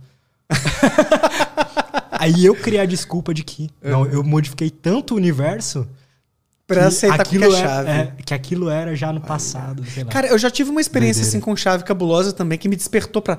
Porra, velho, como é que essa chave eu não me lembro em qual lugar, mas eu me lembro que isso também me despertou algum tipo de crença, assim, meio anômala na época. É, mas, lembrar mas é dessa história foi o que você falou. Eu ressignifiquei ainda mais depois que ela me explicou. Isso, aí você já. que é... Doideira, né, cara? A gente é muito burro. a gente é muito crente. A gente. É isso, a gente precisa dar sentido ao mundo que nos cerca mesmo que as nossas crenças elas não sejam bem fundamentadas em evidências. O ser humano tem um defeitinho chato que é a intolerância à incerteza, Lutz. A gente não consegue lidar com a dúvida. Porque, de onde vem então? Ah, Daniel, é, eu, eu, fui entrevistado pelo Maurício Meirelles recentemente, né? Aí ele me perguntou, o tema foi ateísmo. E antes do Big Bang, cara, como é que você explica a origem de tudo, assim, ó? Beleza, teve o Big Bang lá, papapá, mas de onde que veio? Não sei. Ah, mas você não sabe, não tem uma resposta da ciência. Não, não tem uma resposta científica para isso. Tem especulações. Até o, o, Stephen Hawking, por exemplo, especulou a partir da física quântica que algumas flutuações dos elétrons ali poderiam explicar o início. Mas por que, que flutuou? O que, que havia antes dessa flutuação? Não temos resposta. A gente não tem resposta do porquê um átomo funciona do jeito que ele funciona, né? Não a gente consegue, no nível mais sabe como básico, ele funciona. Exato. Mas o porquê, não. Descrever o como, exatamente. O porquê, que é assim em vez de ser de outro jeito, não sabemos. Agora. E a gente quer saber, porque a gente não quer ter a dúvida. A, gente, a dúvida às vezes angustia. Eu quero entender por que, que as coisas são assim. Por que minha vida é uma droga. Por que eu não consigo aquilo que, que eu batalho para conquistar. Por que há tanta injustiça no mundo. Por que eu tive essa experiência estranha aqui agora. De onde veio isso aqui? Dizer eu não sei é muito difícil para muitas pessoas. Parece que a gente se sente fracassado ao falar que, que a gente é ignorante, sabe? E eu acho que na verdade é o contrário, é uma virtude. Eu acho que é bonito, é, é um sinal de maturidade a gente admitir o que a gente não sabe. E tá tudo bem, ficar tudo bem com isso. Os céticos da Quando antiguidade... a gente fala da sabedoria máximo você pensa em, sei lá, nos filósofos, em Sócrates. Aham. E qual era a sabedoria principal dele? Só sei que nada sei. Perceber e admitir a própria ignorância. Isso é muito doido, isso é muito massa. As pessoas têm que desenvolver mais essa tolerância à dúvida, à incerteza.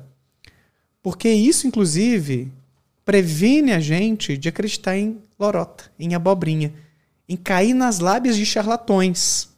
Seja os charlatões da fé, da saúde, né, por meio das pseudociências e tal, tem muita coisa ali para enganar a gente, tirar dinheiro do nosso bolso e, e energia, às vezes até saúde mesmo.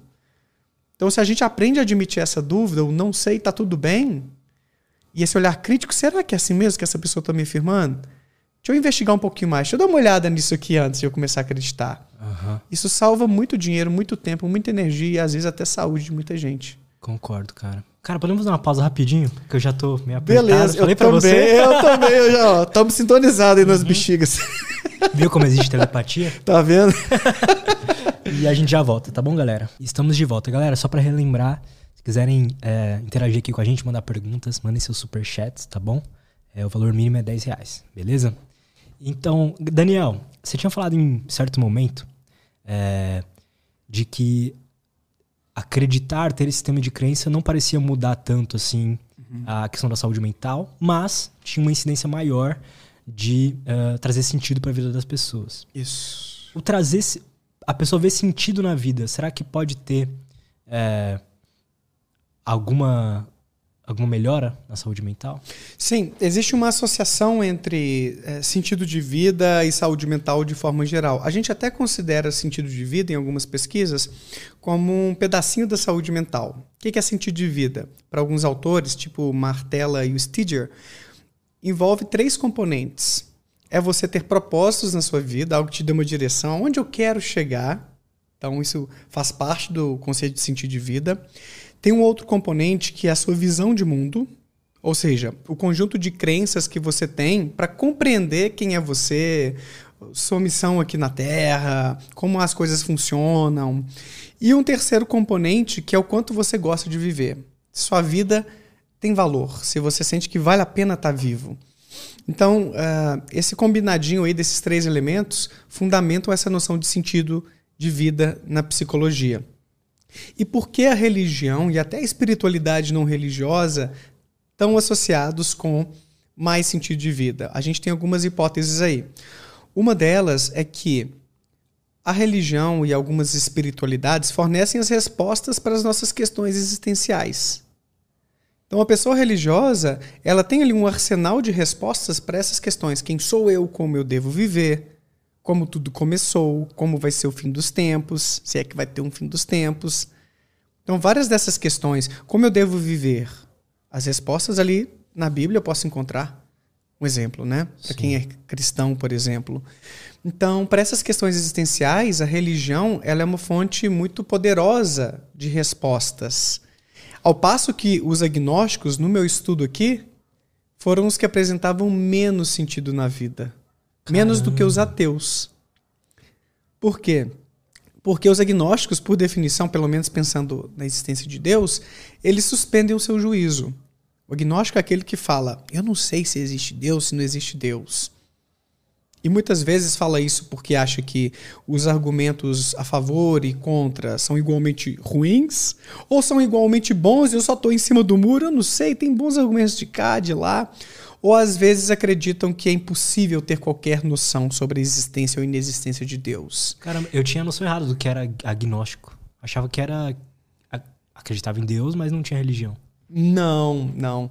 Aí é o espiritualista. Hum, Pelo menos assim, algumas pesquisas, tá, Lutz? Eu não estou dizendo que seja consenso, mas muitos autores na minha área de pesquisa, que é a psicologia da religião, entende que o espiritualista é aquele que tem alguma fé, que tem algumas crenças, mas não está na religião. Esse é o Perfeito. espiritualista. O agnóstico tem um pouco mais de controvérsia em torno desse termo.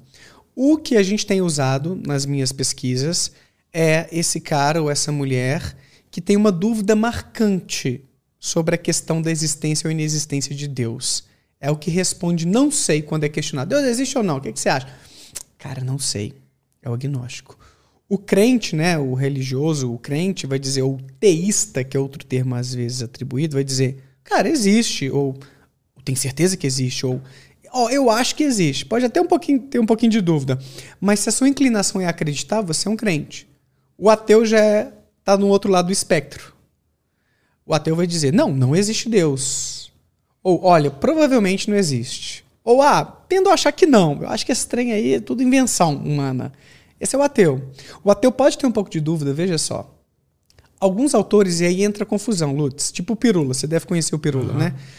O Pirula, ele trabalha com o conceito de agnosticismo, que, na minha opinião, com todo respeito né, e admiração que eu tenho pelo Pirula, beijão pra você, Pirula, mas eu acho que às vezes confunde, porque ele fala que é um ateu agnóstico, ele já mescla os termos. Ateu no sentido de não ter crença em Deus e agnóstico no sentido de que ele não pode provar que Deus não existe. E tem gente que fala que é um teísta agnóstico. Teísta porque acredita em Deus e agnóstico porque não consegue provar. Eu acho que isso aí bagunça um pouquinho a cabeça das pessoas. Eu prefiro falar assim: olha, o agnóstico é o que responde não sei. É o que está meio em cima do muro, é que não tem uma opinião é, significativamente pendente para sim ou para não. Ele está meio perdidão assim. E pode ser um perdido bom, tá? Perdido no sentido de, não sei, cara, o que pensar e eu tô feliz com isso. Pronto. Tá feliz, tá sussa. Ótimo. O ateu, ele já vai pender para descrença. Não, Deus não existe. Para mim isso é balela, uma invenção. E o crente pro lado de cá.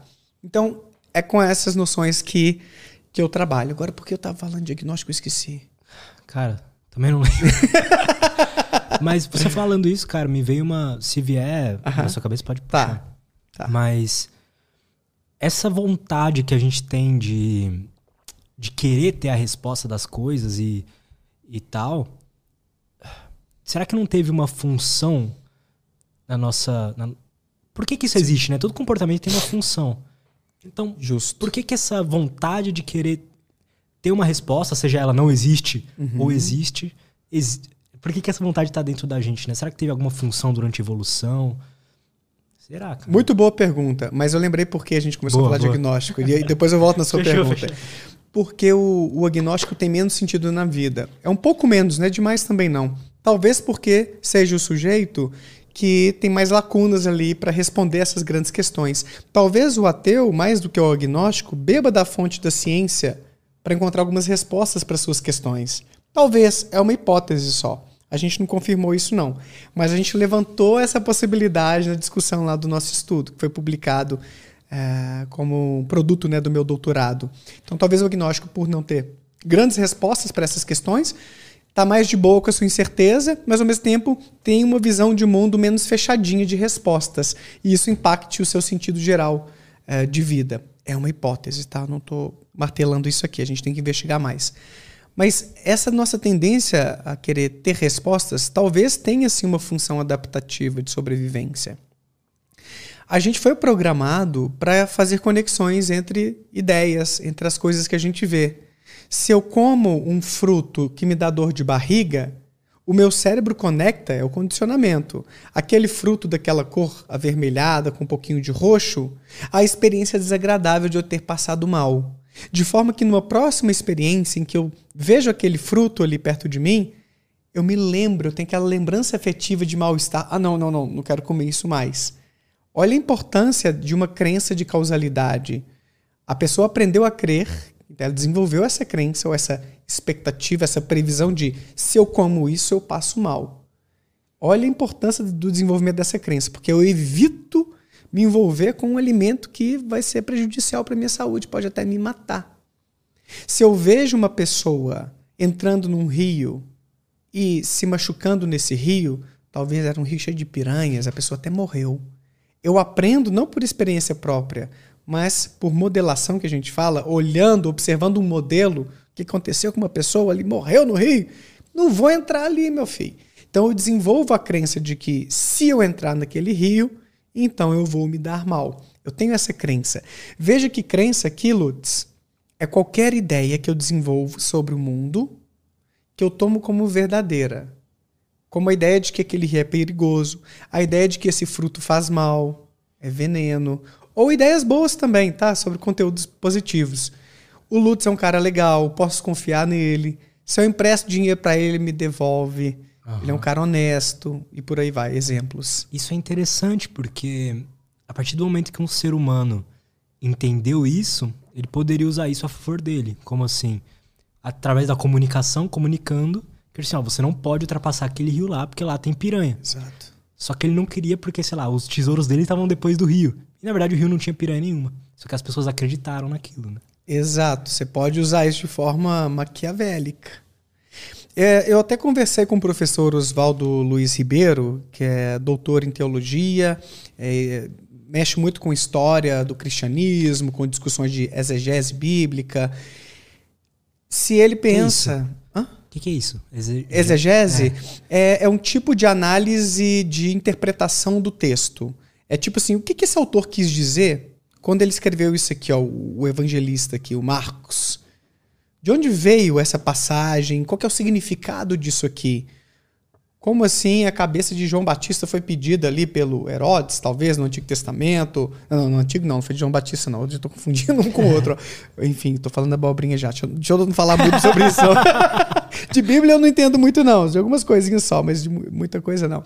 Mas é, é tipo entender o que quer dizer aquele trecho. O que, que o autor quis passar de mensagem ali.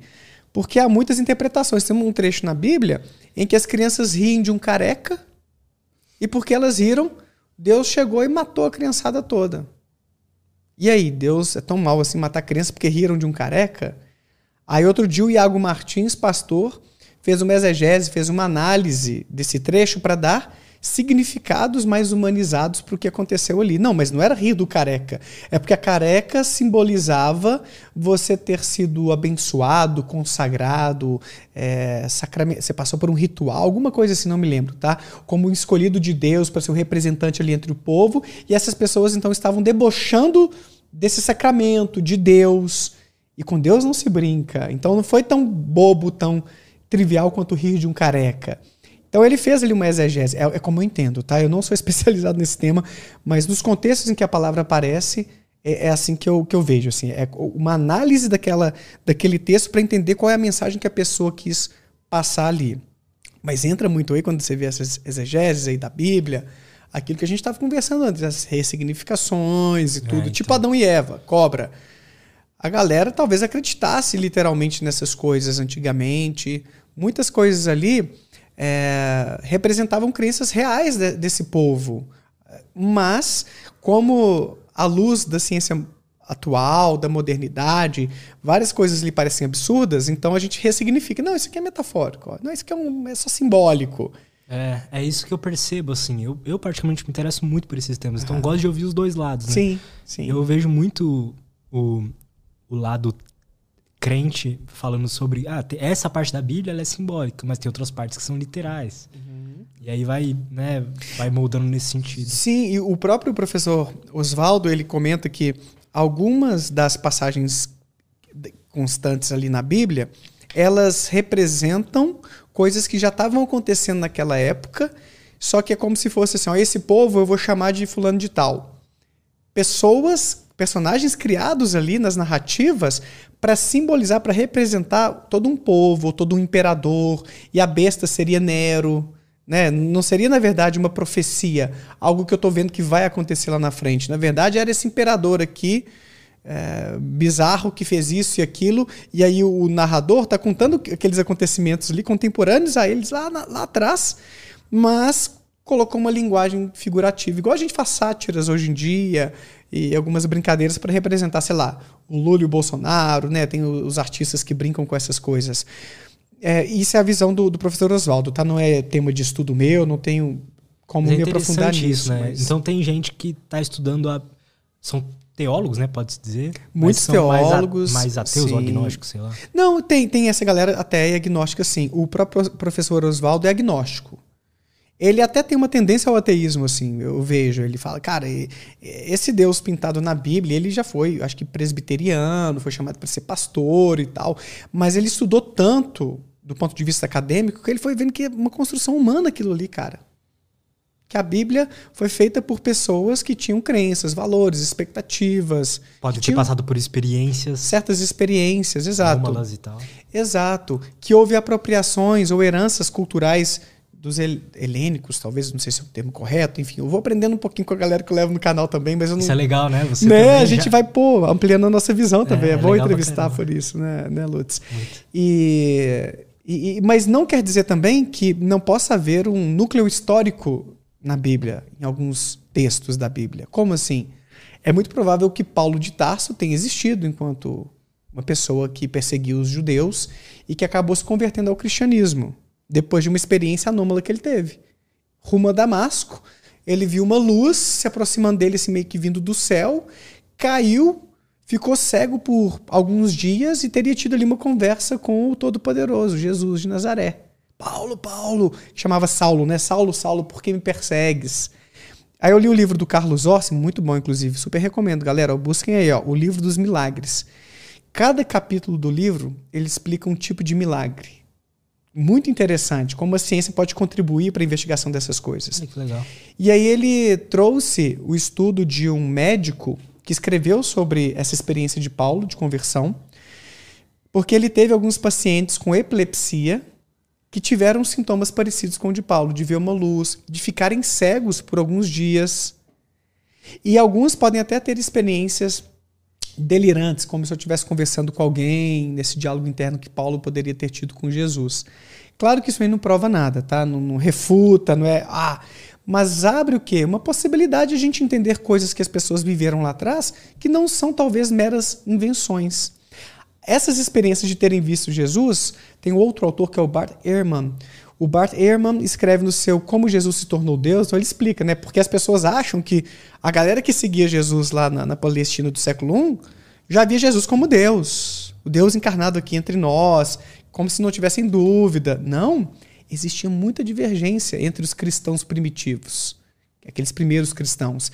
Tinha um grupo que achava que ele era Deus. Tinha um grupo que achava que ele era Deus, mas não era de carne e osso. Era só aparente o corpo dele, era só um corpo espiritual que ele não sofria de verdade, era só para passar uma mensagem para nós. Tinha gente que achava que ele era só um profeta, nada de tão especial assim.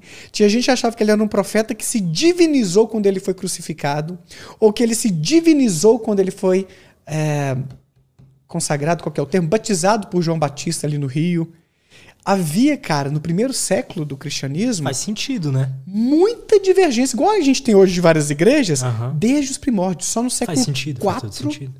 Só no século IV, depois de muita política envolvida, muito debate, Constantino parece ter dado um empurrão ali também, num concílio, acho que o de Nicéia, é, empurrou ali, deu um empurrão no sentido até político também. Ô, galera, vamos resolver essa questão que tá dividindo aí galera, né?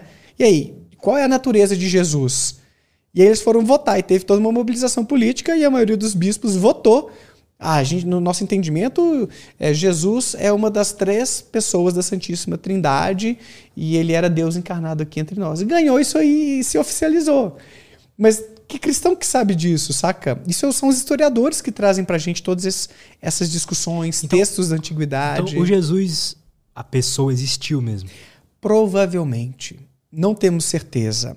Os historiadores do cristianismo apostam que sim, eles acham que temos mais motivos para crer que há um núcleo histórico é, no Novo Testamento do que ser tudo uma invenção. Mas há invenções ali nítidas.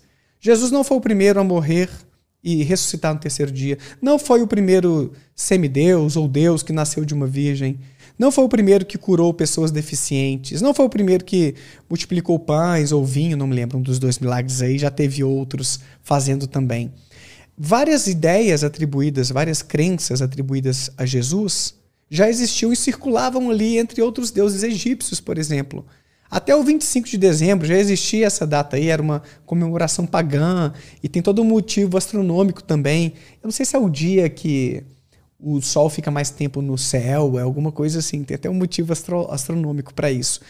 Mas existem evidências de que o cristianismo foi acoplando, foi herdando, fazendo uma releitura de crenças que já existiam do paganismo, atribuindo a Jesus vários desses feitos. Mas os historiadores, é, a maior parte dos historiadores, pelo que me consta, pelo que os convidados historiadores que eu levo no meu canal e falam, a maior parte entende que existiu sim um judeu nazareno que proclamava o fim iminente dos tempos e que a galera precisava se converter para ser salva e que ia acontecer ainda durante aquela geração. É uma coisa que passa desapercebida pelos cristãos. Em uns dois evangelhos ali, Lutz, Jesus fala que muitos dos que, dos que estão presentes aqui vão testemunhar tudo isso que eu estou falando. Muitos desta geração aqui vão ver esse juízo final, esse fim dos tempos. Jesus, de acordo com esses historiadores, não acreditava ser Deus. Ele não tinha essa crença. Isso foi uma construção posterior. E ele também acreditava que tudo aquilo aconteceria ali, ó, daqui a pouco. E não depois de dois mil anos, como a gente está esperando ainda. Isso aí são os historiadores discutindo esses textos. Aí não é só exegese, não é essa exegese teológica. São trabalhos de historiador. Eu vou te dar um exemplo. A, a, a ideia da a doutrina da Santíssima Trindade é uma construção posterior. Não tem nenhum trecho na Bíblia, originalmente que foi escrito, para sustentar a ideia de que Deus são três: o Pai, o Filho e o Espírito Santo. O primeiro manuscrito que consta um trechinho, eu acho que é de da primeira epístola de João, se não me falha a memória. Ela foi uma adulteração desse texto sagrado que ocorreu ali no final do ou perto do século X. Então a gente tem, olha, o trabalho dos historiadores é esse. Eles pegam os que manuscritos. Foda, né, eles pegam os manuscritos do século. Eu até arrepiei. Do século II, do século III, do século IV, V e comparam com esses mais recentes. Aí eles veem que tem divergências no texto. E não são divergências de tradução. Porque tem gente, ah, é por causa, por causa da tradução, né? Mudou uma coisinha. Não, tem os problemas de tradução, mas tem os problemas que são de conteúdo de versículos que foram inseridos e outros que foram retirados. E aí, quando eles comparam, eles veem isso. Tem um, tre um trechinho ali, eu acho que no capítulo 5 de é, 1 João, que fala isso. É, como se fosse essa unificação, é, e, e, como se o Pai, a palavra e o Espírito fossem um. E a palavra, o verbo, né, simbolizaria Jesus, que é aquele que trouxe a palavra, a pregação e tudo. Só que é um trecho que é uma adulteração sofrida pelo é, por, esse, por essa carta, essa epístola. Quando você vai no, na, nas versões mais antigas, não tem esse trecho lá.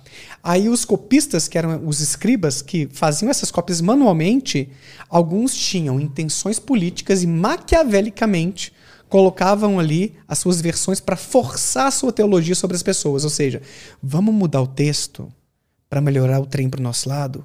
Porque a nossa versão da história é correta e essa galera tá aí pensando diferente. Vamos começar a manipular o texto. Você já viu 1984? Já leu o livro? Do... Nunca li, cara. Muito é um bom. pecado, né? Não ter lido. É um spoilerzinho, mas assim, não, não é um spoilerzão, não. É um spoilerzinho só. Eles manipulavam a mídia, a, aquilo que chegava até as pessoas, para alterar o passado, para alterar o futuro, o que está acontecendo. Então eles manipulavam tudo que era registro. Então esses copistas adulteraram muito a Bíblia.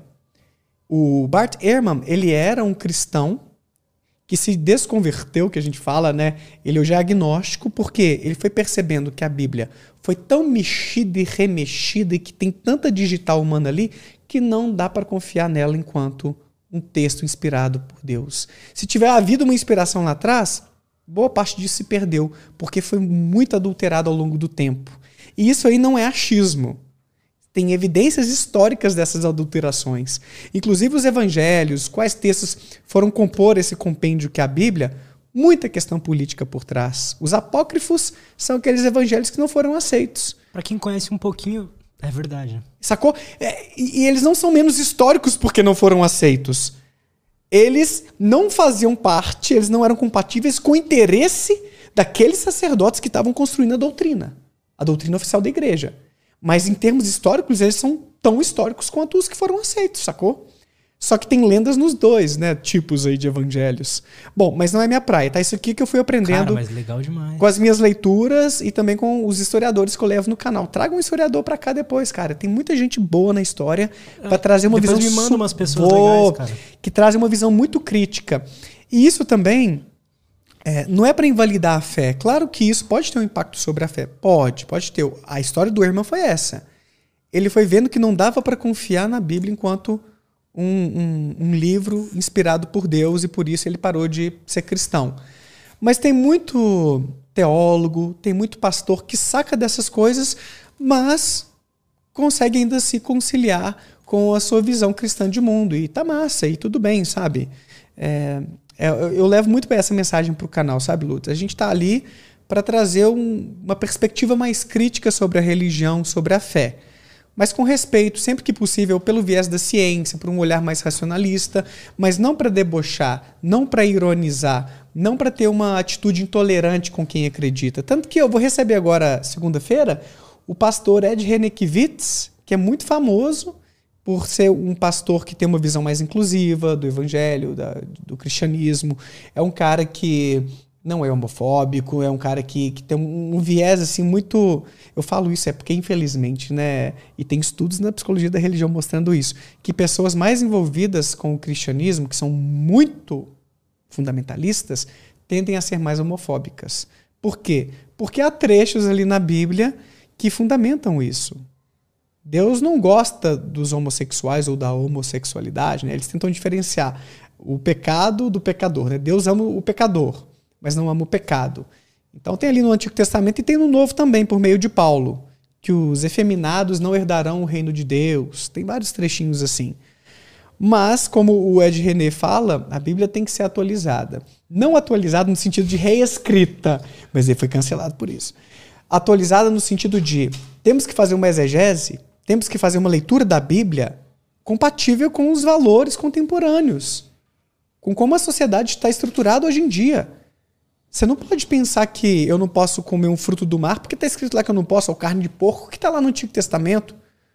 Ou que uma mulher que é adúltera tem que ser apedrejada, ou uma pessoa que está tentando se comunicar com os mortos tem que ser apedrejado, tal como um homem que se deita com outro homem.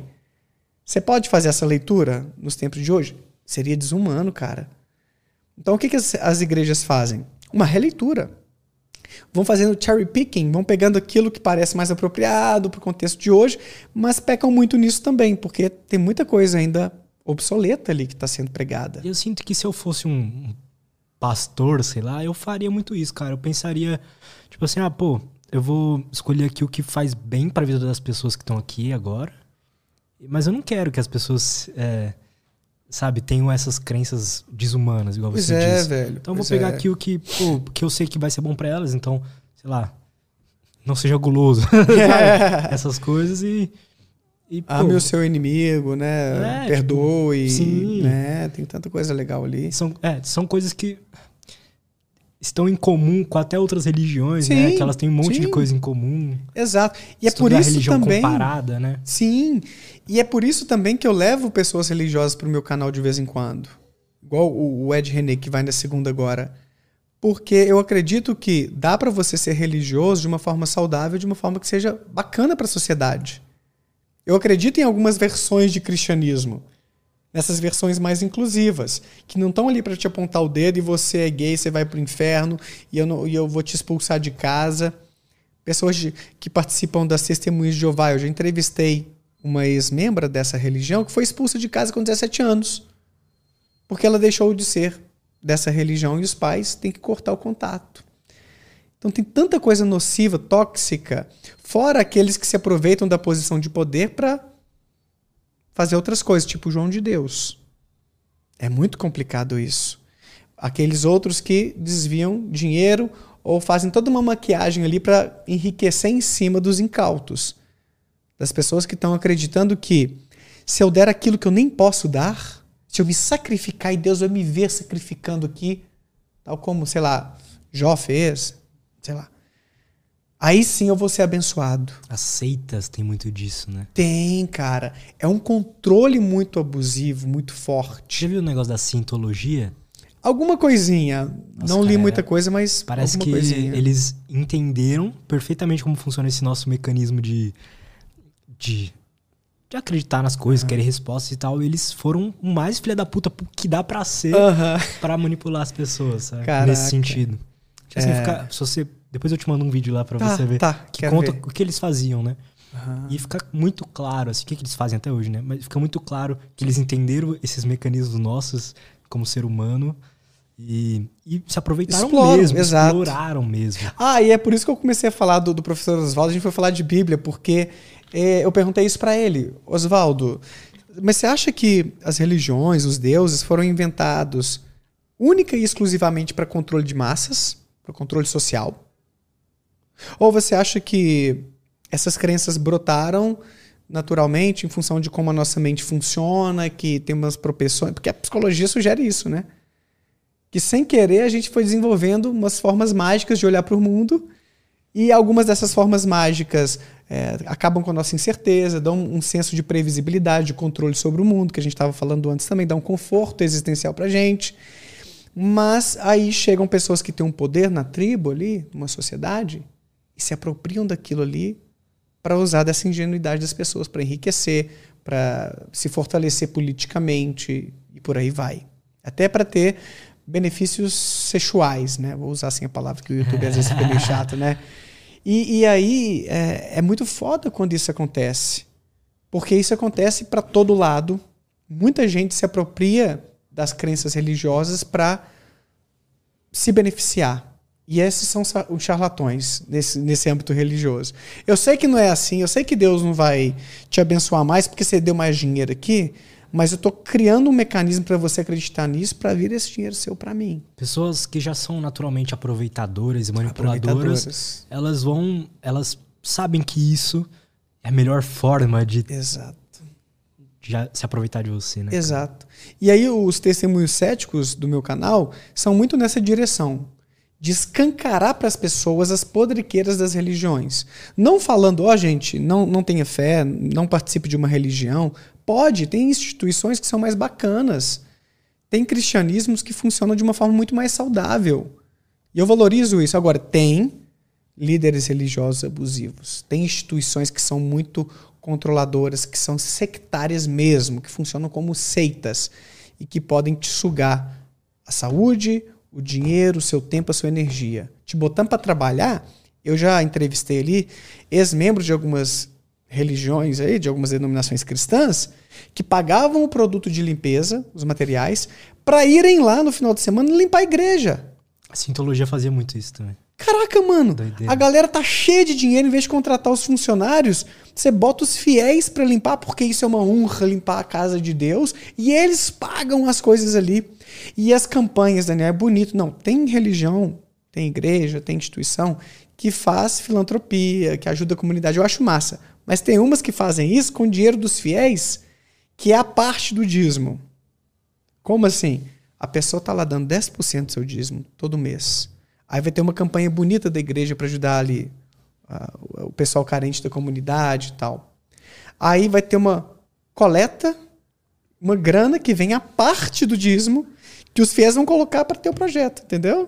Não mexe no dízimo, tá indo lá para os pastores, para enriquecer. Eu nem sou contra ver algum tipo de arrecadação, sabe, Lutz? Tipo, a igreja católica tem lá, eu fui católica pra mim faz sentido. Porque a igreja tem que se manter, né? Tem que pagar suas contas, o terreno, talvez um aluguel, pagar os padres que têm seu salário e por aí vai, normal. O foda é quando há abuso nessa coleta. Quando a galera tá inventando tanto de coisa para te explorar, para ficar rica, te deixar chupando dedo e não destinando isso para quem precisa mais. E aí eu já entrevistei gente também lá falando isso, Daniel. Eu me doava totalmente para essa igreja. Quando eu precisei, fecharam as portas para mim. Não me ajudaram com um centavo quando meu filho ficou doente, estava internado. Eu precisava de, de, um acompanhamento. Ou quando meu marido teve um ataque cardíaco dentro da igreja, não me deram suporte para ajudar com aquilo. São relatos de pessoas. Eu não vou, não vou trazer assim os detalhes, não por, por questões pessoais, mas porque também a gente tem que tomar um pouquinho de cuidado, assim, sabe? Com... Até porque eu posso me confundir, eu vou falar que a igreja é X e a Y, entendeu? Uhum. mas tem muitas histórias, cara, assim, que são trágicas de pessoas que tiveram a vida muito comprometida, muito prejudicada por conta de um envolvimento cego na religião. Então, meu propósito. Você sabe, você sabe se tem histórias de pessoas que realmente, às vezes, têm experiências positivas, assim, com, sim. com igrejas e tal? Sim, sim. E não duvido, é, a gente tem os clássicos. Pessoas que têm uma dependência química e que conseguem largar o vício por ajuda da religião. Tem casos assim, eu não duvido que existam. Então, a religião, o, o meu orientador de mestrado brincou uma vez, né? Ah, às vezes você troca uma droga por outra. Mas, cara, mesmo você chamando isso de uma droga, né? De uma religião muito sectária, que controla e tudo vai trazer prejuízos, mas talvez seja uma droga menos nociva para sua vida. Talvez você vai viver muito mais, vai ter ali um senso de comunidade, integração social bacana, sacou? Vai ter um propósito, vai ter seus planos, vai ter uma qualidade de vida melhor. Às vezes pode haver uma troca assim de, de algo que, bom, Mesmo tendo ali alguns elementos sectários de controle, tá valendo a pena. Saca? Então, assim, tem, tem, tem casos. E como eu falei antes, tem estudos na psicologia mostrando que pessoas mais envolvidas religiosamente têm uma saúde mental um pouco melhor, mas é um pouco. Eu gosto de colocar isso porque as pessoas às vezes distorcem, pegam e falam assim: ah, tá vendo? A religião cura a depressão. Depressão é falta de Deus. Ó, a psicologia está mostrando. Não, não é isso.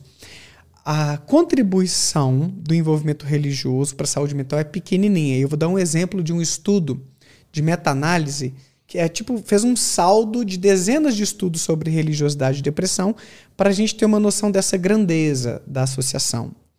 Eles descobriram que apenas 1% do quanto a gente é mais ou menos deprimido, né, das diferenças entre as pessoas, apenas 1% é explicado por, essa, por esse envolvimento religioso.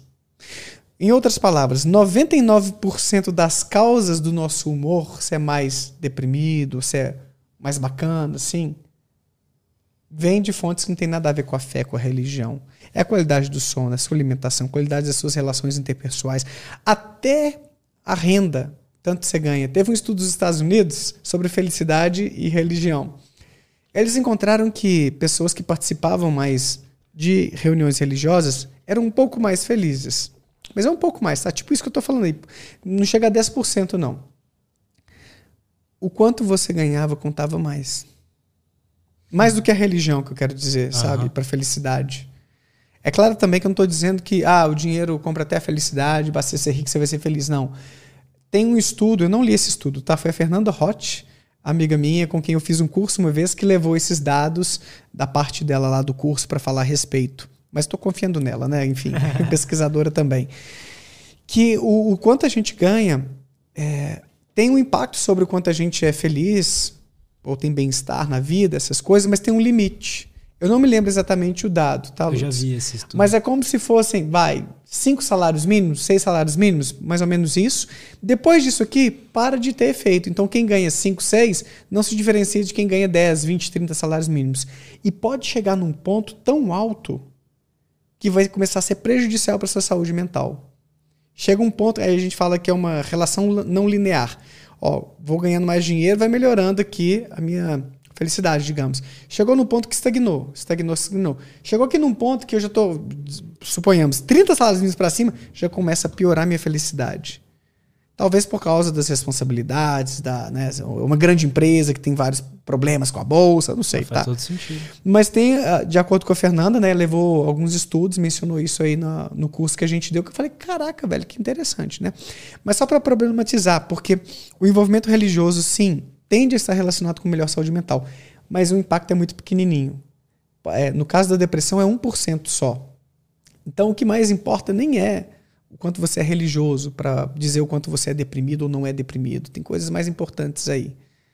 Então eu gosto de fazer essa ressalva para não passar a mensagem errada, sacou? De que Sim. religião está salvando geral.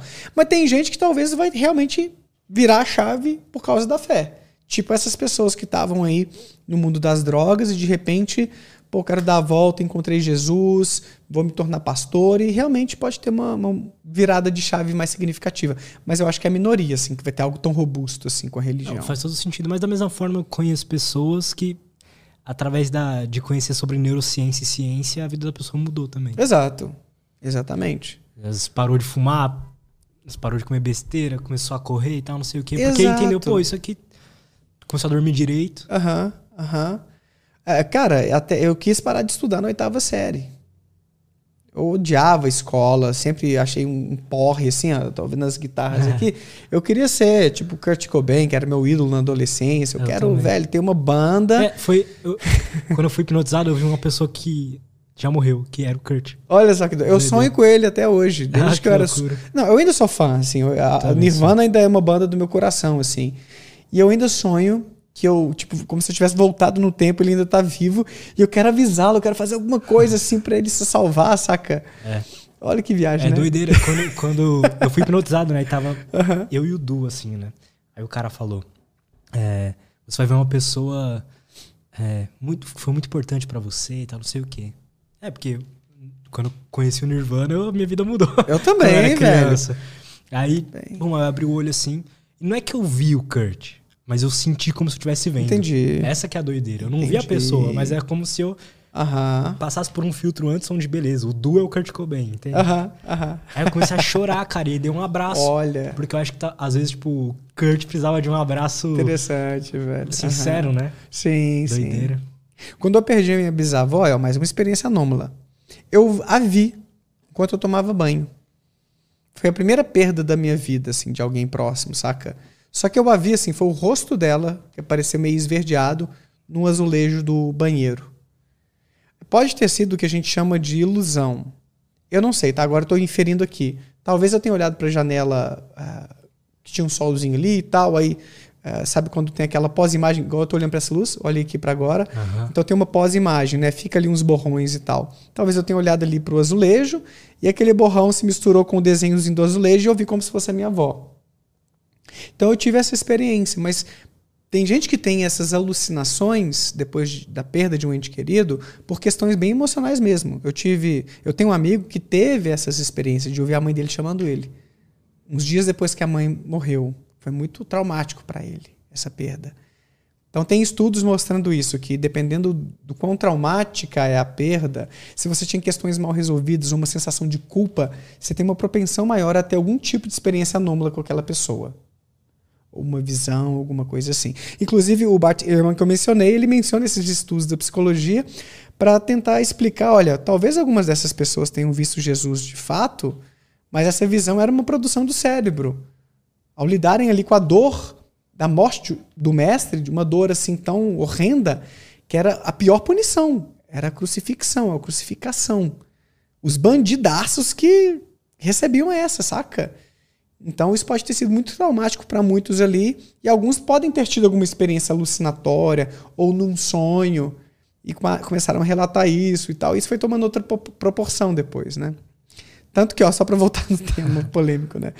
O final do Evangelho de Marcos é uma adulteração. Se não me falha a memória, os 11 ou 12 12 últimos versículos foram inseridos é, nem séculos, eu acho. Não, milênios não, séculos. Séculos depois que foi escrito o primeiro, a primeira versão. Porque acaba o Evangelho de Marcos com as mulheres, eu acho que as duas Marias e Salomé, encontrando o túmulo vazio, se assustando e saindo correndo, assustadas, porque não encontraram Jesus dentro do túmulo. E acabava ali o evangelho.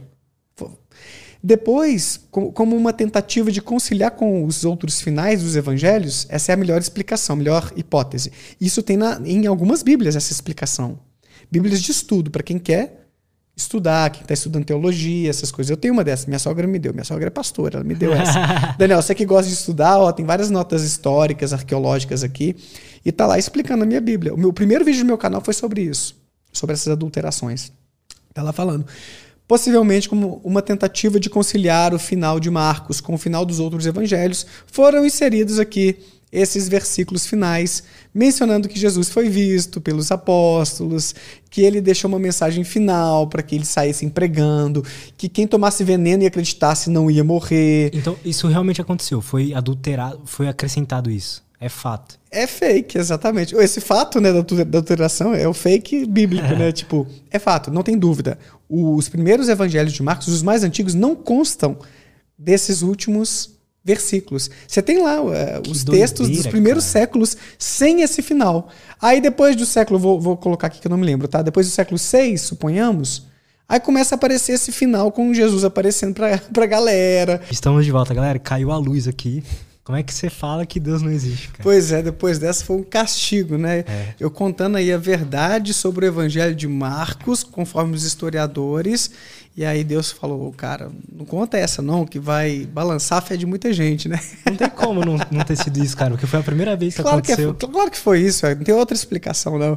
Mas para finalizar é isso, assim, os historiadores vêm descobrindo muitas coisas sobre como a Bíblia foi construída, e isso pode acabar trazendo alguns problemas para para quem acredita no cristianismo e tudo. Mas mais uma vez, não que isso também refute todo o cristianismo, isso aí não dá para fazer com que essa religião como um todo seja jogada fora, né?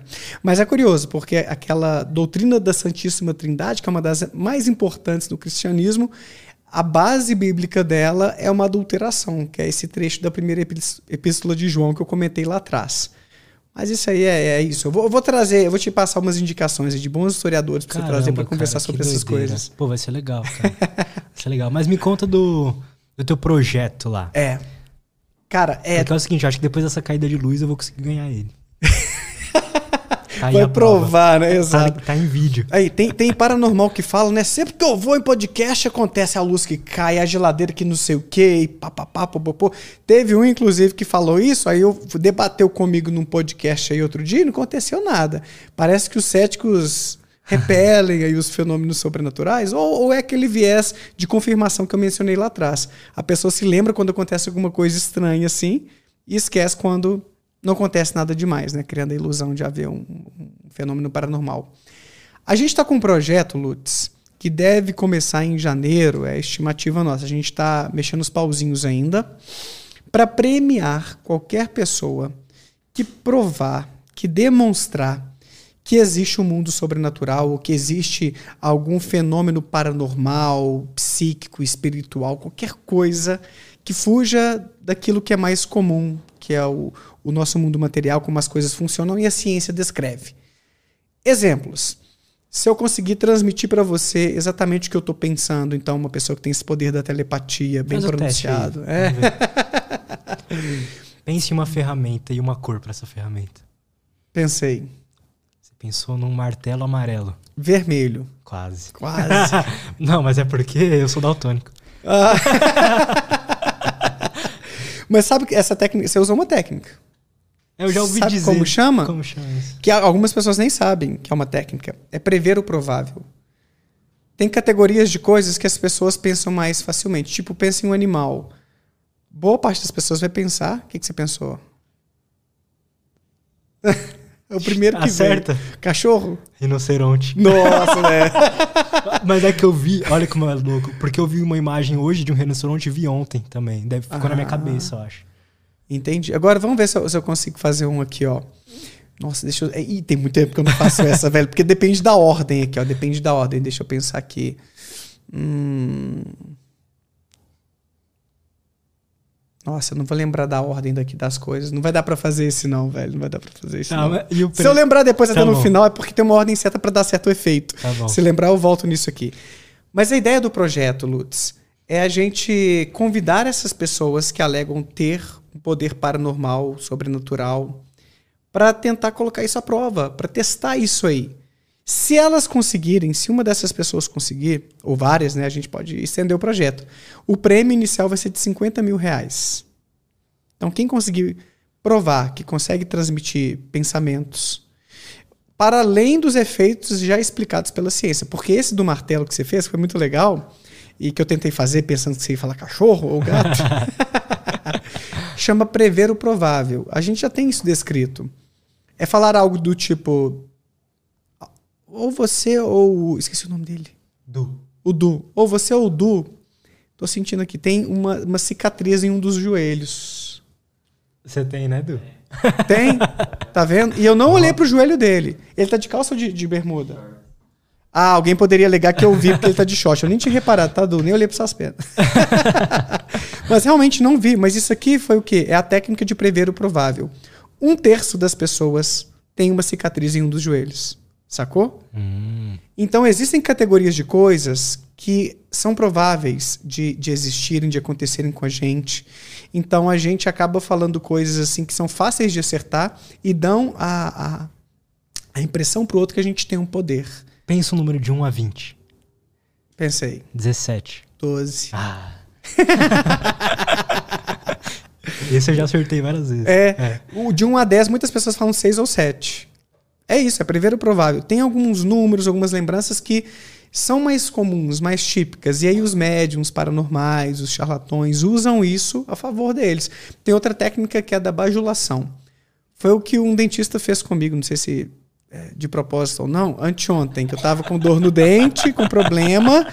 Aí na urgência, né, eu pô, vou nesse dentista de bairro aqui, o mais perto, só para ele dar uma avaliada, né, para ver. Aí o, o consultório do cara não me convenceu não, sabe assim, eram as coisinhas mais velhas. O cara né, eu aprendi uma coisa com um, um, professor meu, não sei até que ponto tem um preconceito, ele falou que tem estudos mostrando isso. Mas os profissionais mais bem qualificados, ele até colocou uma idade, assim. É, é tipo 10 anos depois que você se formou e 10 anos até antes de você se aposentar. Ele coloca uma janela, assim, porque quando você está perto de aposentar, você não atualiza mais. E quando você é muito novo, você ainda está aprendendo. Mais Verdade. ou menos essa. É. E, e, ele falou que tem uns estudos mostrando assim, em termos de eficácia de intervenções e tal. E o cara já era mais velhinho, eu também já fiquei meio assim. E eu não gostei muito da avaliação das coisas. É, eu fiquei meio assim. Mas aí ele usou uma técnica que talvez tenha sido sincera, tá? Que é a da bajulação. Ele falou assim: Cara, você tem uns dentes bonitos. Nossa, você tem uns dentes muito bons e tal. Falou assim e tal. Eu fiquei me sentindo, oh, que bom, né? É difícil aí no dentista ele começar a te elogiar. Então você começa a se sentir ali em, em paz com a pessoa, tipo, se sentindo aceito. O vidente, o paranormal, usa muito isso. Cara, eu tô sentindo que você tem uma sensibilidade que não é comum, Lutz. É algo que você pode explorar mais. Talvez você tenha um potencial aí que você tem que desenvolver ainda, mas você não teve oportunidade, alguém que te guiasse. Vamos desenvolver isso, que isso pode fazer você deslanchar em várias áreas da sua vida. Tá latente em você, cara. Eu tenho meu curso. tem o meu curso.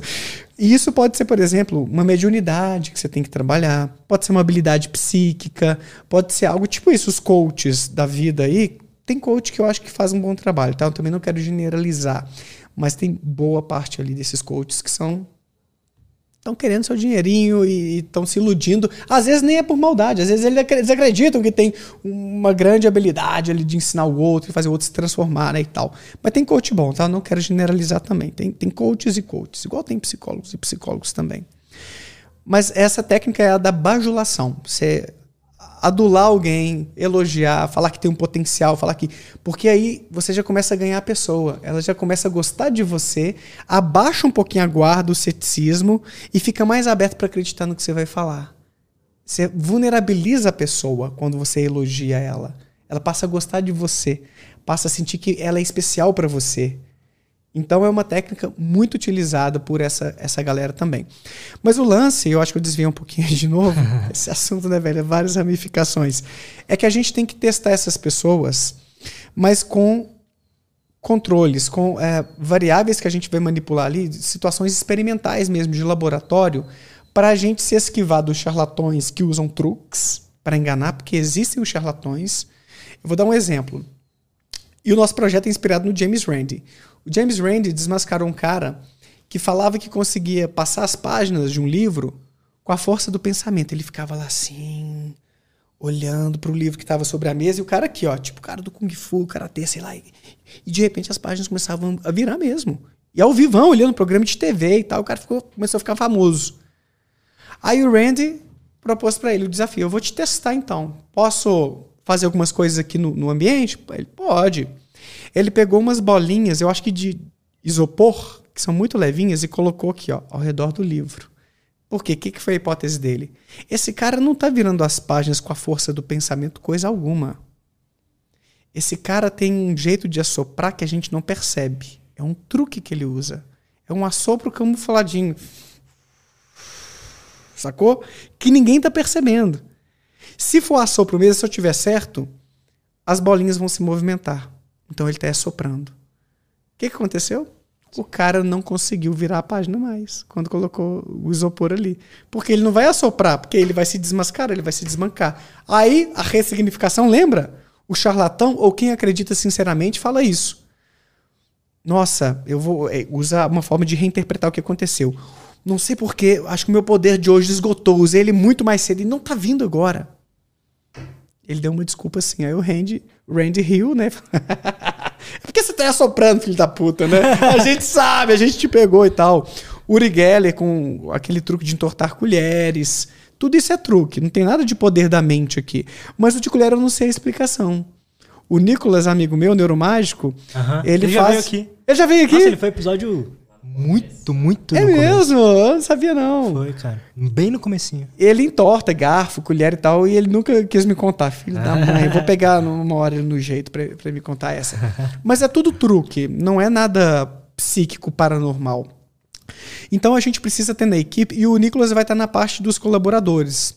Essa é a ideia. A gente, quem, quem é que está compondo o projeto? É, somos eu, O Elton Zangari, que é professor da USP de Psicologia da Religião, Psicologia Anomalística, ele é psicólogo e mágico. E o Samir Nassif, que é um cara super cético, é membro lá do canal, amigão meu, que propôs, velho, vamos fazer essa coisa. Veio do, do, do, Samir a ideia mesmo, assim. Ele que me chamou, Daniel, vamos fazer essa parada? Vamos bolar um desafio como o James fazia. Mas o James Randi ofereceu um milhão de dólares. Ele testou mais de mil pessoas, Lutz. Ninguém conseguiu passar nos testes dele. Aí tinha gente que reclamava, ah, o teste é muito rigoroso. Mas tem que ser, porque você tem que eliminar essas explicações que são do charlatanismo. A pessoa é muito habilidosa e vai te enganar. Tem que isolar as variáveis. Tem que né? isolar as variáveis, exato. Você tem que pensar como esse cara poderia me enganar de tal e tal maneira. Então eu vou fazer o experimento de forma que ele não vai usar esses recursos. Tipo as, a, a mulher e a filha, que supostamente transmitiam por pensamento qual era a carta que a outra tava. Colocaram elas de costas. Aí fizeram um teste no livro Paranormalidade do Weisman. Ele relata era uma médium muito famosa nos Estados Unidos, que falava um tanto de coisa e previa e tal. Aí convidaram pessoas para ela falar a respeito dessas pessoas e elas avaliariam o quanto bate ou não bate, aquilo que ela ia dizer. Só que colocaram essas pessoas com capuz, é, esqueci o nome do negócio, tá? Mas é como se fosse não mostrando o rosto, tirava anel, pulseira, tudo assim, ó. Você não conseguia é, diferenciar as pessoas, se era homem, se era mulher, o que que tava de forma que isso reduzia muito a leitura fria, reduzia muito as inferências que você pode fazer a partir do semblante da pessoa. Por exemplo, você tem tatuagem, isso já diz algo sobre você. O jeito que você se barbeia ou deixa barba, ou os óculos que você usa, já dizem coisas sobre você. Isso tudo diz alguma coisa sobre a sua identidade, a roupa que a gente usa, se o sapato tá gasto, se ele é novinho. Tudo isso passa uma mensagem. Obviamente, não diz de forma infalível, você não pega uma coisa ali e tem certeza. Mas você vai reunindo essas pistas, mesmo que involuntariamente, você vai tendo uma noção intuitiva da personalidade do outro, de como ele é. Então, isso, esses adereços auxiliam, complementam um pouco ali a sua intuição. Fora a leitura fria, né? Enfim, são várias as técnicas. Dava pra gente passar aqui mais uma hora só falando de técnicas, mas você tem que isolar isso para a pessoa não te enganar. Você tem que levantar as hipóteses mais plausíveis. Aí o que, a gente vai fazer? Vai ter um pré-cadastro. Então, quem acha que tem algum poder paranormal, de sobrenatural, de cura milagrosa, de, é, de limpeza de casa, de, sei lá, qualquer coisa, de, de pré-cognição, né, prever o que vai acontecer, tipo Vandinha Lopes, é, tem, tem isso, a Márcia Sensitiva também, é, qualquer coisa assim. Eu, eu acho que o, o, Spook Houses faz uns trabalhos também sobre curas. Essa galera toda tá convidada a participar. A gente só tem que estudar bem o caso, vai ter o pré-cadastro falando sobre o que fazem. Se possível, né, mandar um videozinho pra gente assistir, conhecer um pouquinho a proposta da pessoa. Vai ter depois a primeira fase, que é a entrevista. Então, eu e o professor Wellington vamos entrevistar a pessoa ao vivão no programa nosso, né, no meu canal, uh, é, para conhecer um pouco da história, quando começaram a aparecer esses poderes ou essas habilidades suas, o que, que você faz, o que, que você já fez. Então, para conhecer um pouquinho o caso, a gente já começar a levantar umas perguntas, tipo para tentar entender se já tem alguma explicação. Você já conseguiu isso nessa situação? Você acha que pode ter alguma coisa assim, o assado? Já vai ser uma avaliação inicial nossa. Beleza, a pessoa, a gente sentindo que dá para fazer um teste com ela, aí vai ser a terceira e última etapa. Que a gente vai bolar uma situação em laboratório, vai ser o laboratório mesmo, um, um dos laboratórios da USP. Ele, a gente ainda tem que formalizar isso, por isso que eu estou falando por volta de janeiro que a gente deve começar. Para pedir autorização e tudo para utilizar para ter as situações experimentais. Para cada desafiante, a gente vai ter que bolar uma situação personalizada para o tipo de habilidade daquela pessoa. Uhum. Então a gente tem que bolar isso direitinho e com concordância da pessoa. Olha, vai ser assim assim o experimento. Tá bom para você? Você acha que é justo? Aí a pessoa, não, concordo sim, tá super tranquilo, assina lá. Aí a gente vai gravar tudo bonitinho, vai fazer o experimento e depois levar os resultados, né, Qual pro pessoal. É o prêmio? 50 mil reais a gente vai começar. Qualquer pessoa que provar qualquer coisa que sugira né, que exista um poder paranormal, uh, parapsicológico, sobrenatural, espiritual, a gente dá. Agora, pode ter situações em que o experimento não vai ser no laboratório. Dá para você testar tanta coisa? Não pode, não dá para testar o que já aconteceu. Aí é complicado. Ah, eu tive uma experiência X, eu atendi a pessoa e ela curou de Covid. Pô, como é que eu provo que foi o que você fez que curou, entendeu? Tem que ser uma coisa prospectiva, daqui para frente.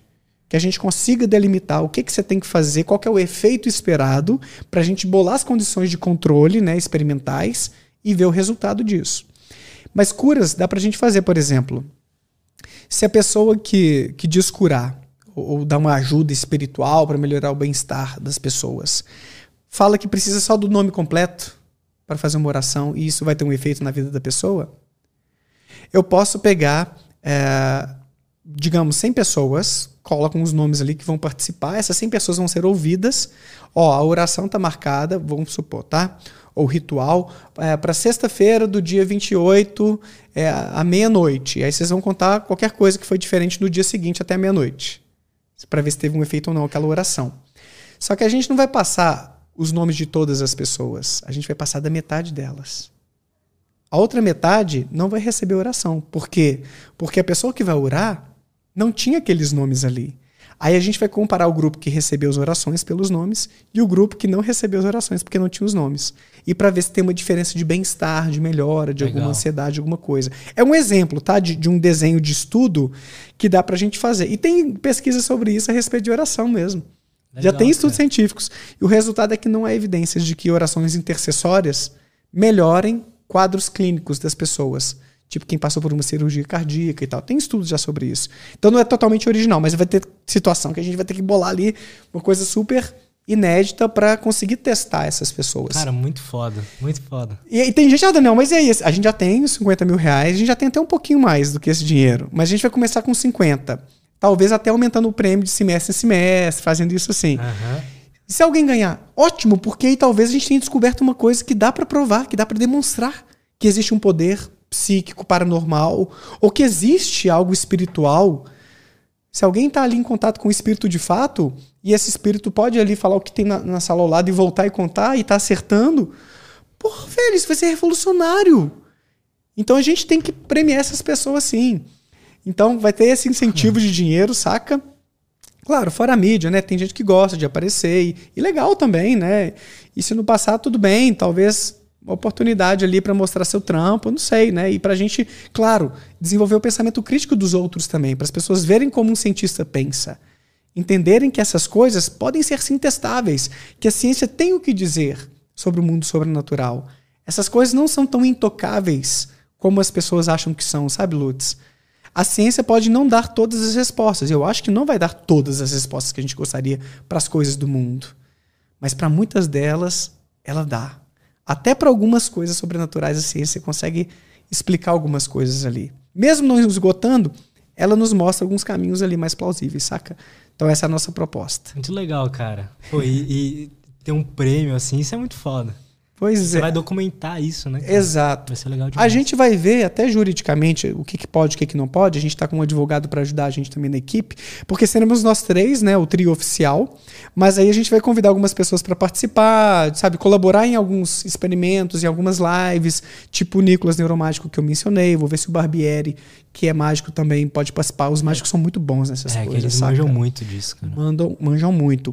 É, e o, alguns colegas cientistas também para pensar nos desenhos experimentais, dos estudos, é claro, né? É, mas a gente quer convidar essas pessoas de diferentes nichos. Vamos ver se vão aumentar o prêmio aí. A gente quer ver as questões legais para ver se a gente pode arrecadar talvez uma vaquinha também para ir aumentando aos poucos.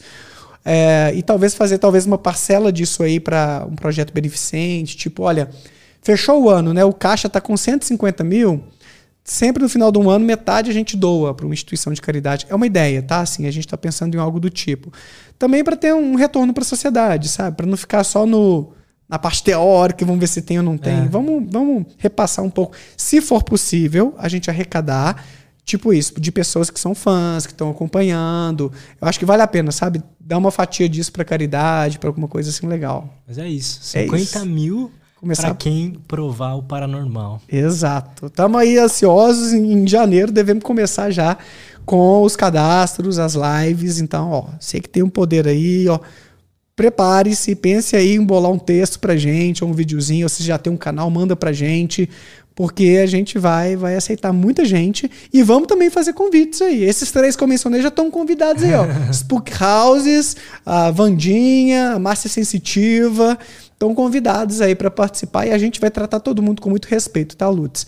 Sei que às vezes a gente faz uma brincadeira aqui, outra coisa ali, mas essa é uma coisa séria, uma coisa assim que estamos ali não para desmerecer a crença de ninguém, a fé de ninguém, mas quem tiver aberto para testar, para mostrar para o mundo que tem algo diferenciado mesmo ali, que vai além do, do mundo natural aqui, material, Bora com a gente, porque a gente quer compartilhar dessa mesma crença se for verdadeira. Pode revolucionar o mundo, cara. Verdade, verdade. Daniel, cara, muito Eu obrigado. Eu que agradeço, mano. Papo. Foi muito Foi bom. Muito legal. Obrigado. Curti Sucesso demais. aí pra você, pro, pro seu podcast. Foi Valeu. muito bom conversar com você, mano. Pô, obrigado, cara. Gostei muito, gosto muito do seu canal.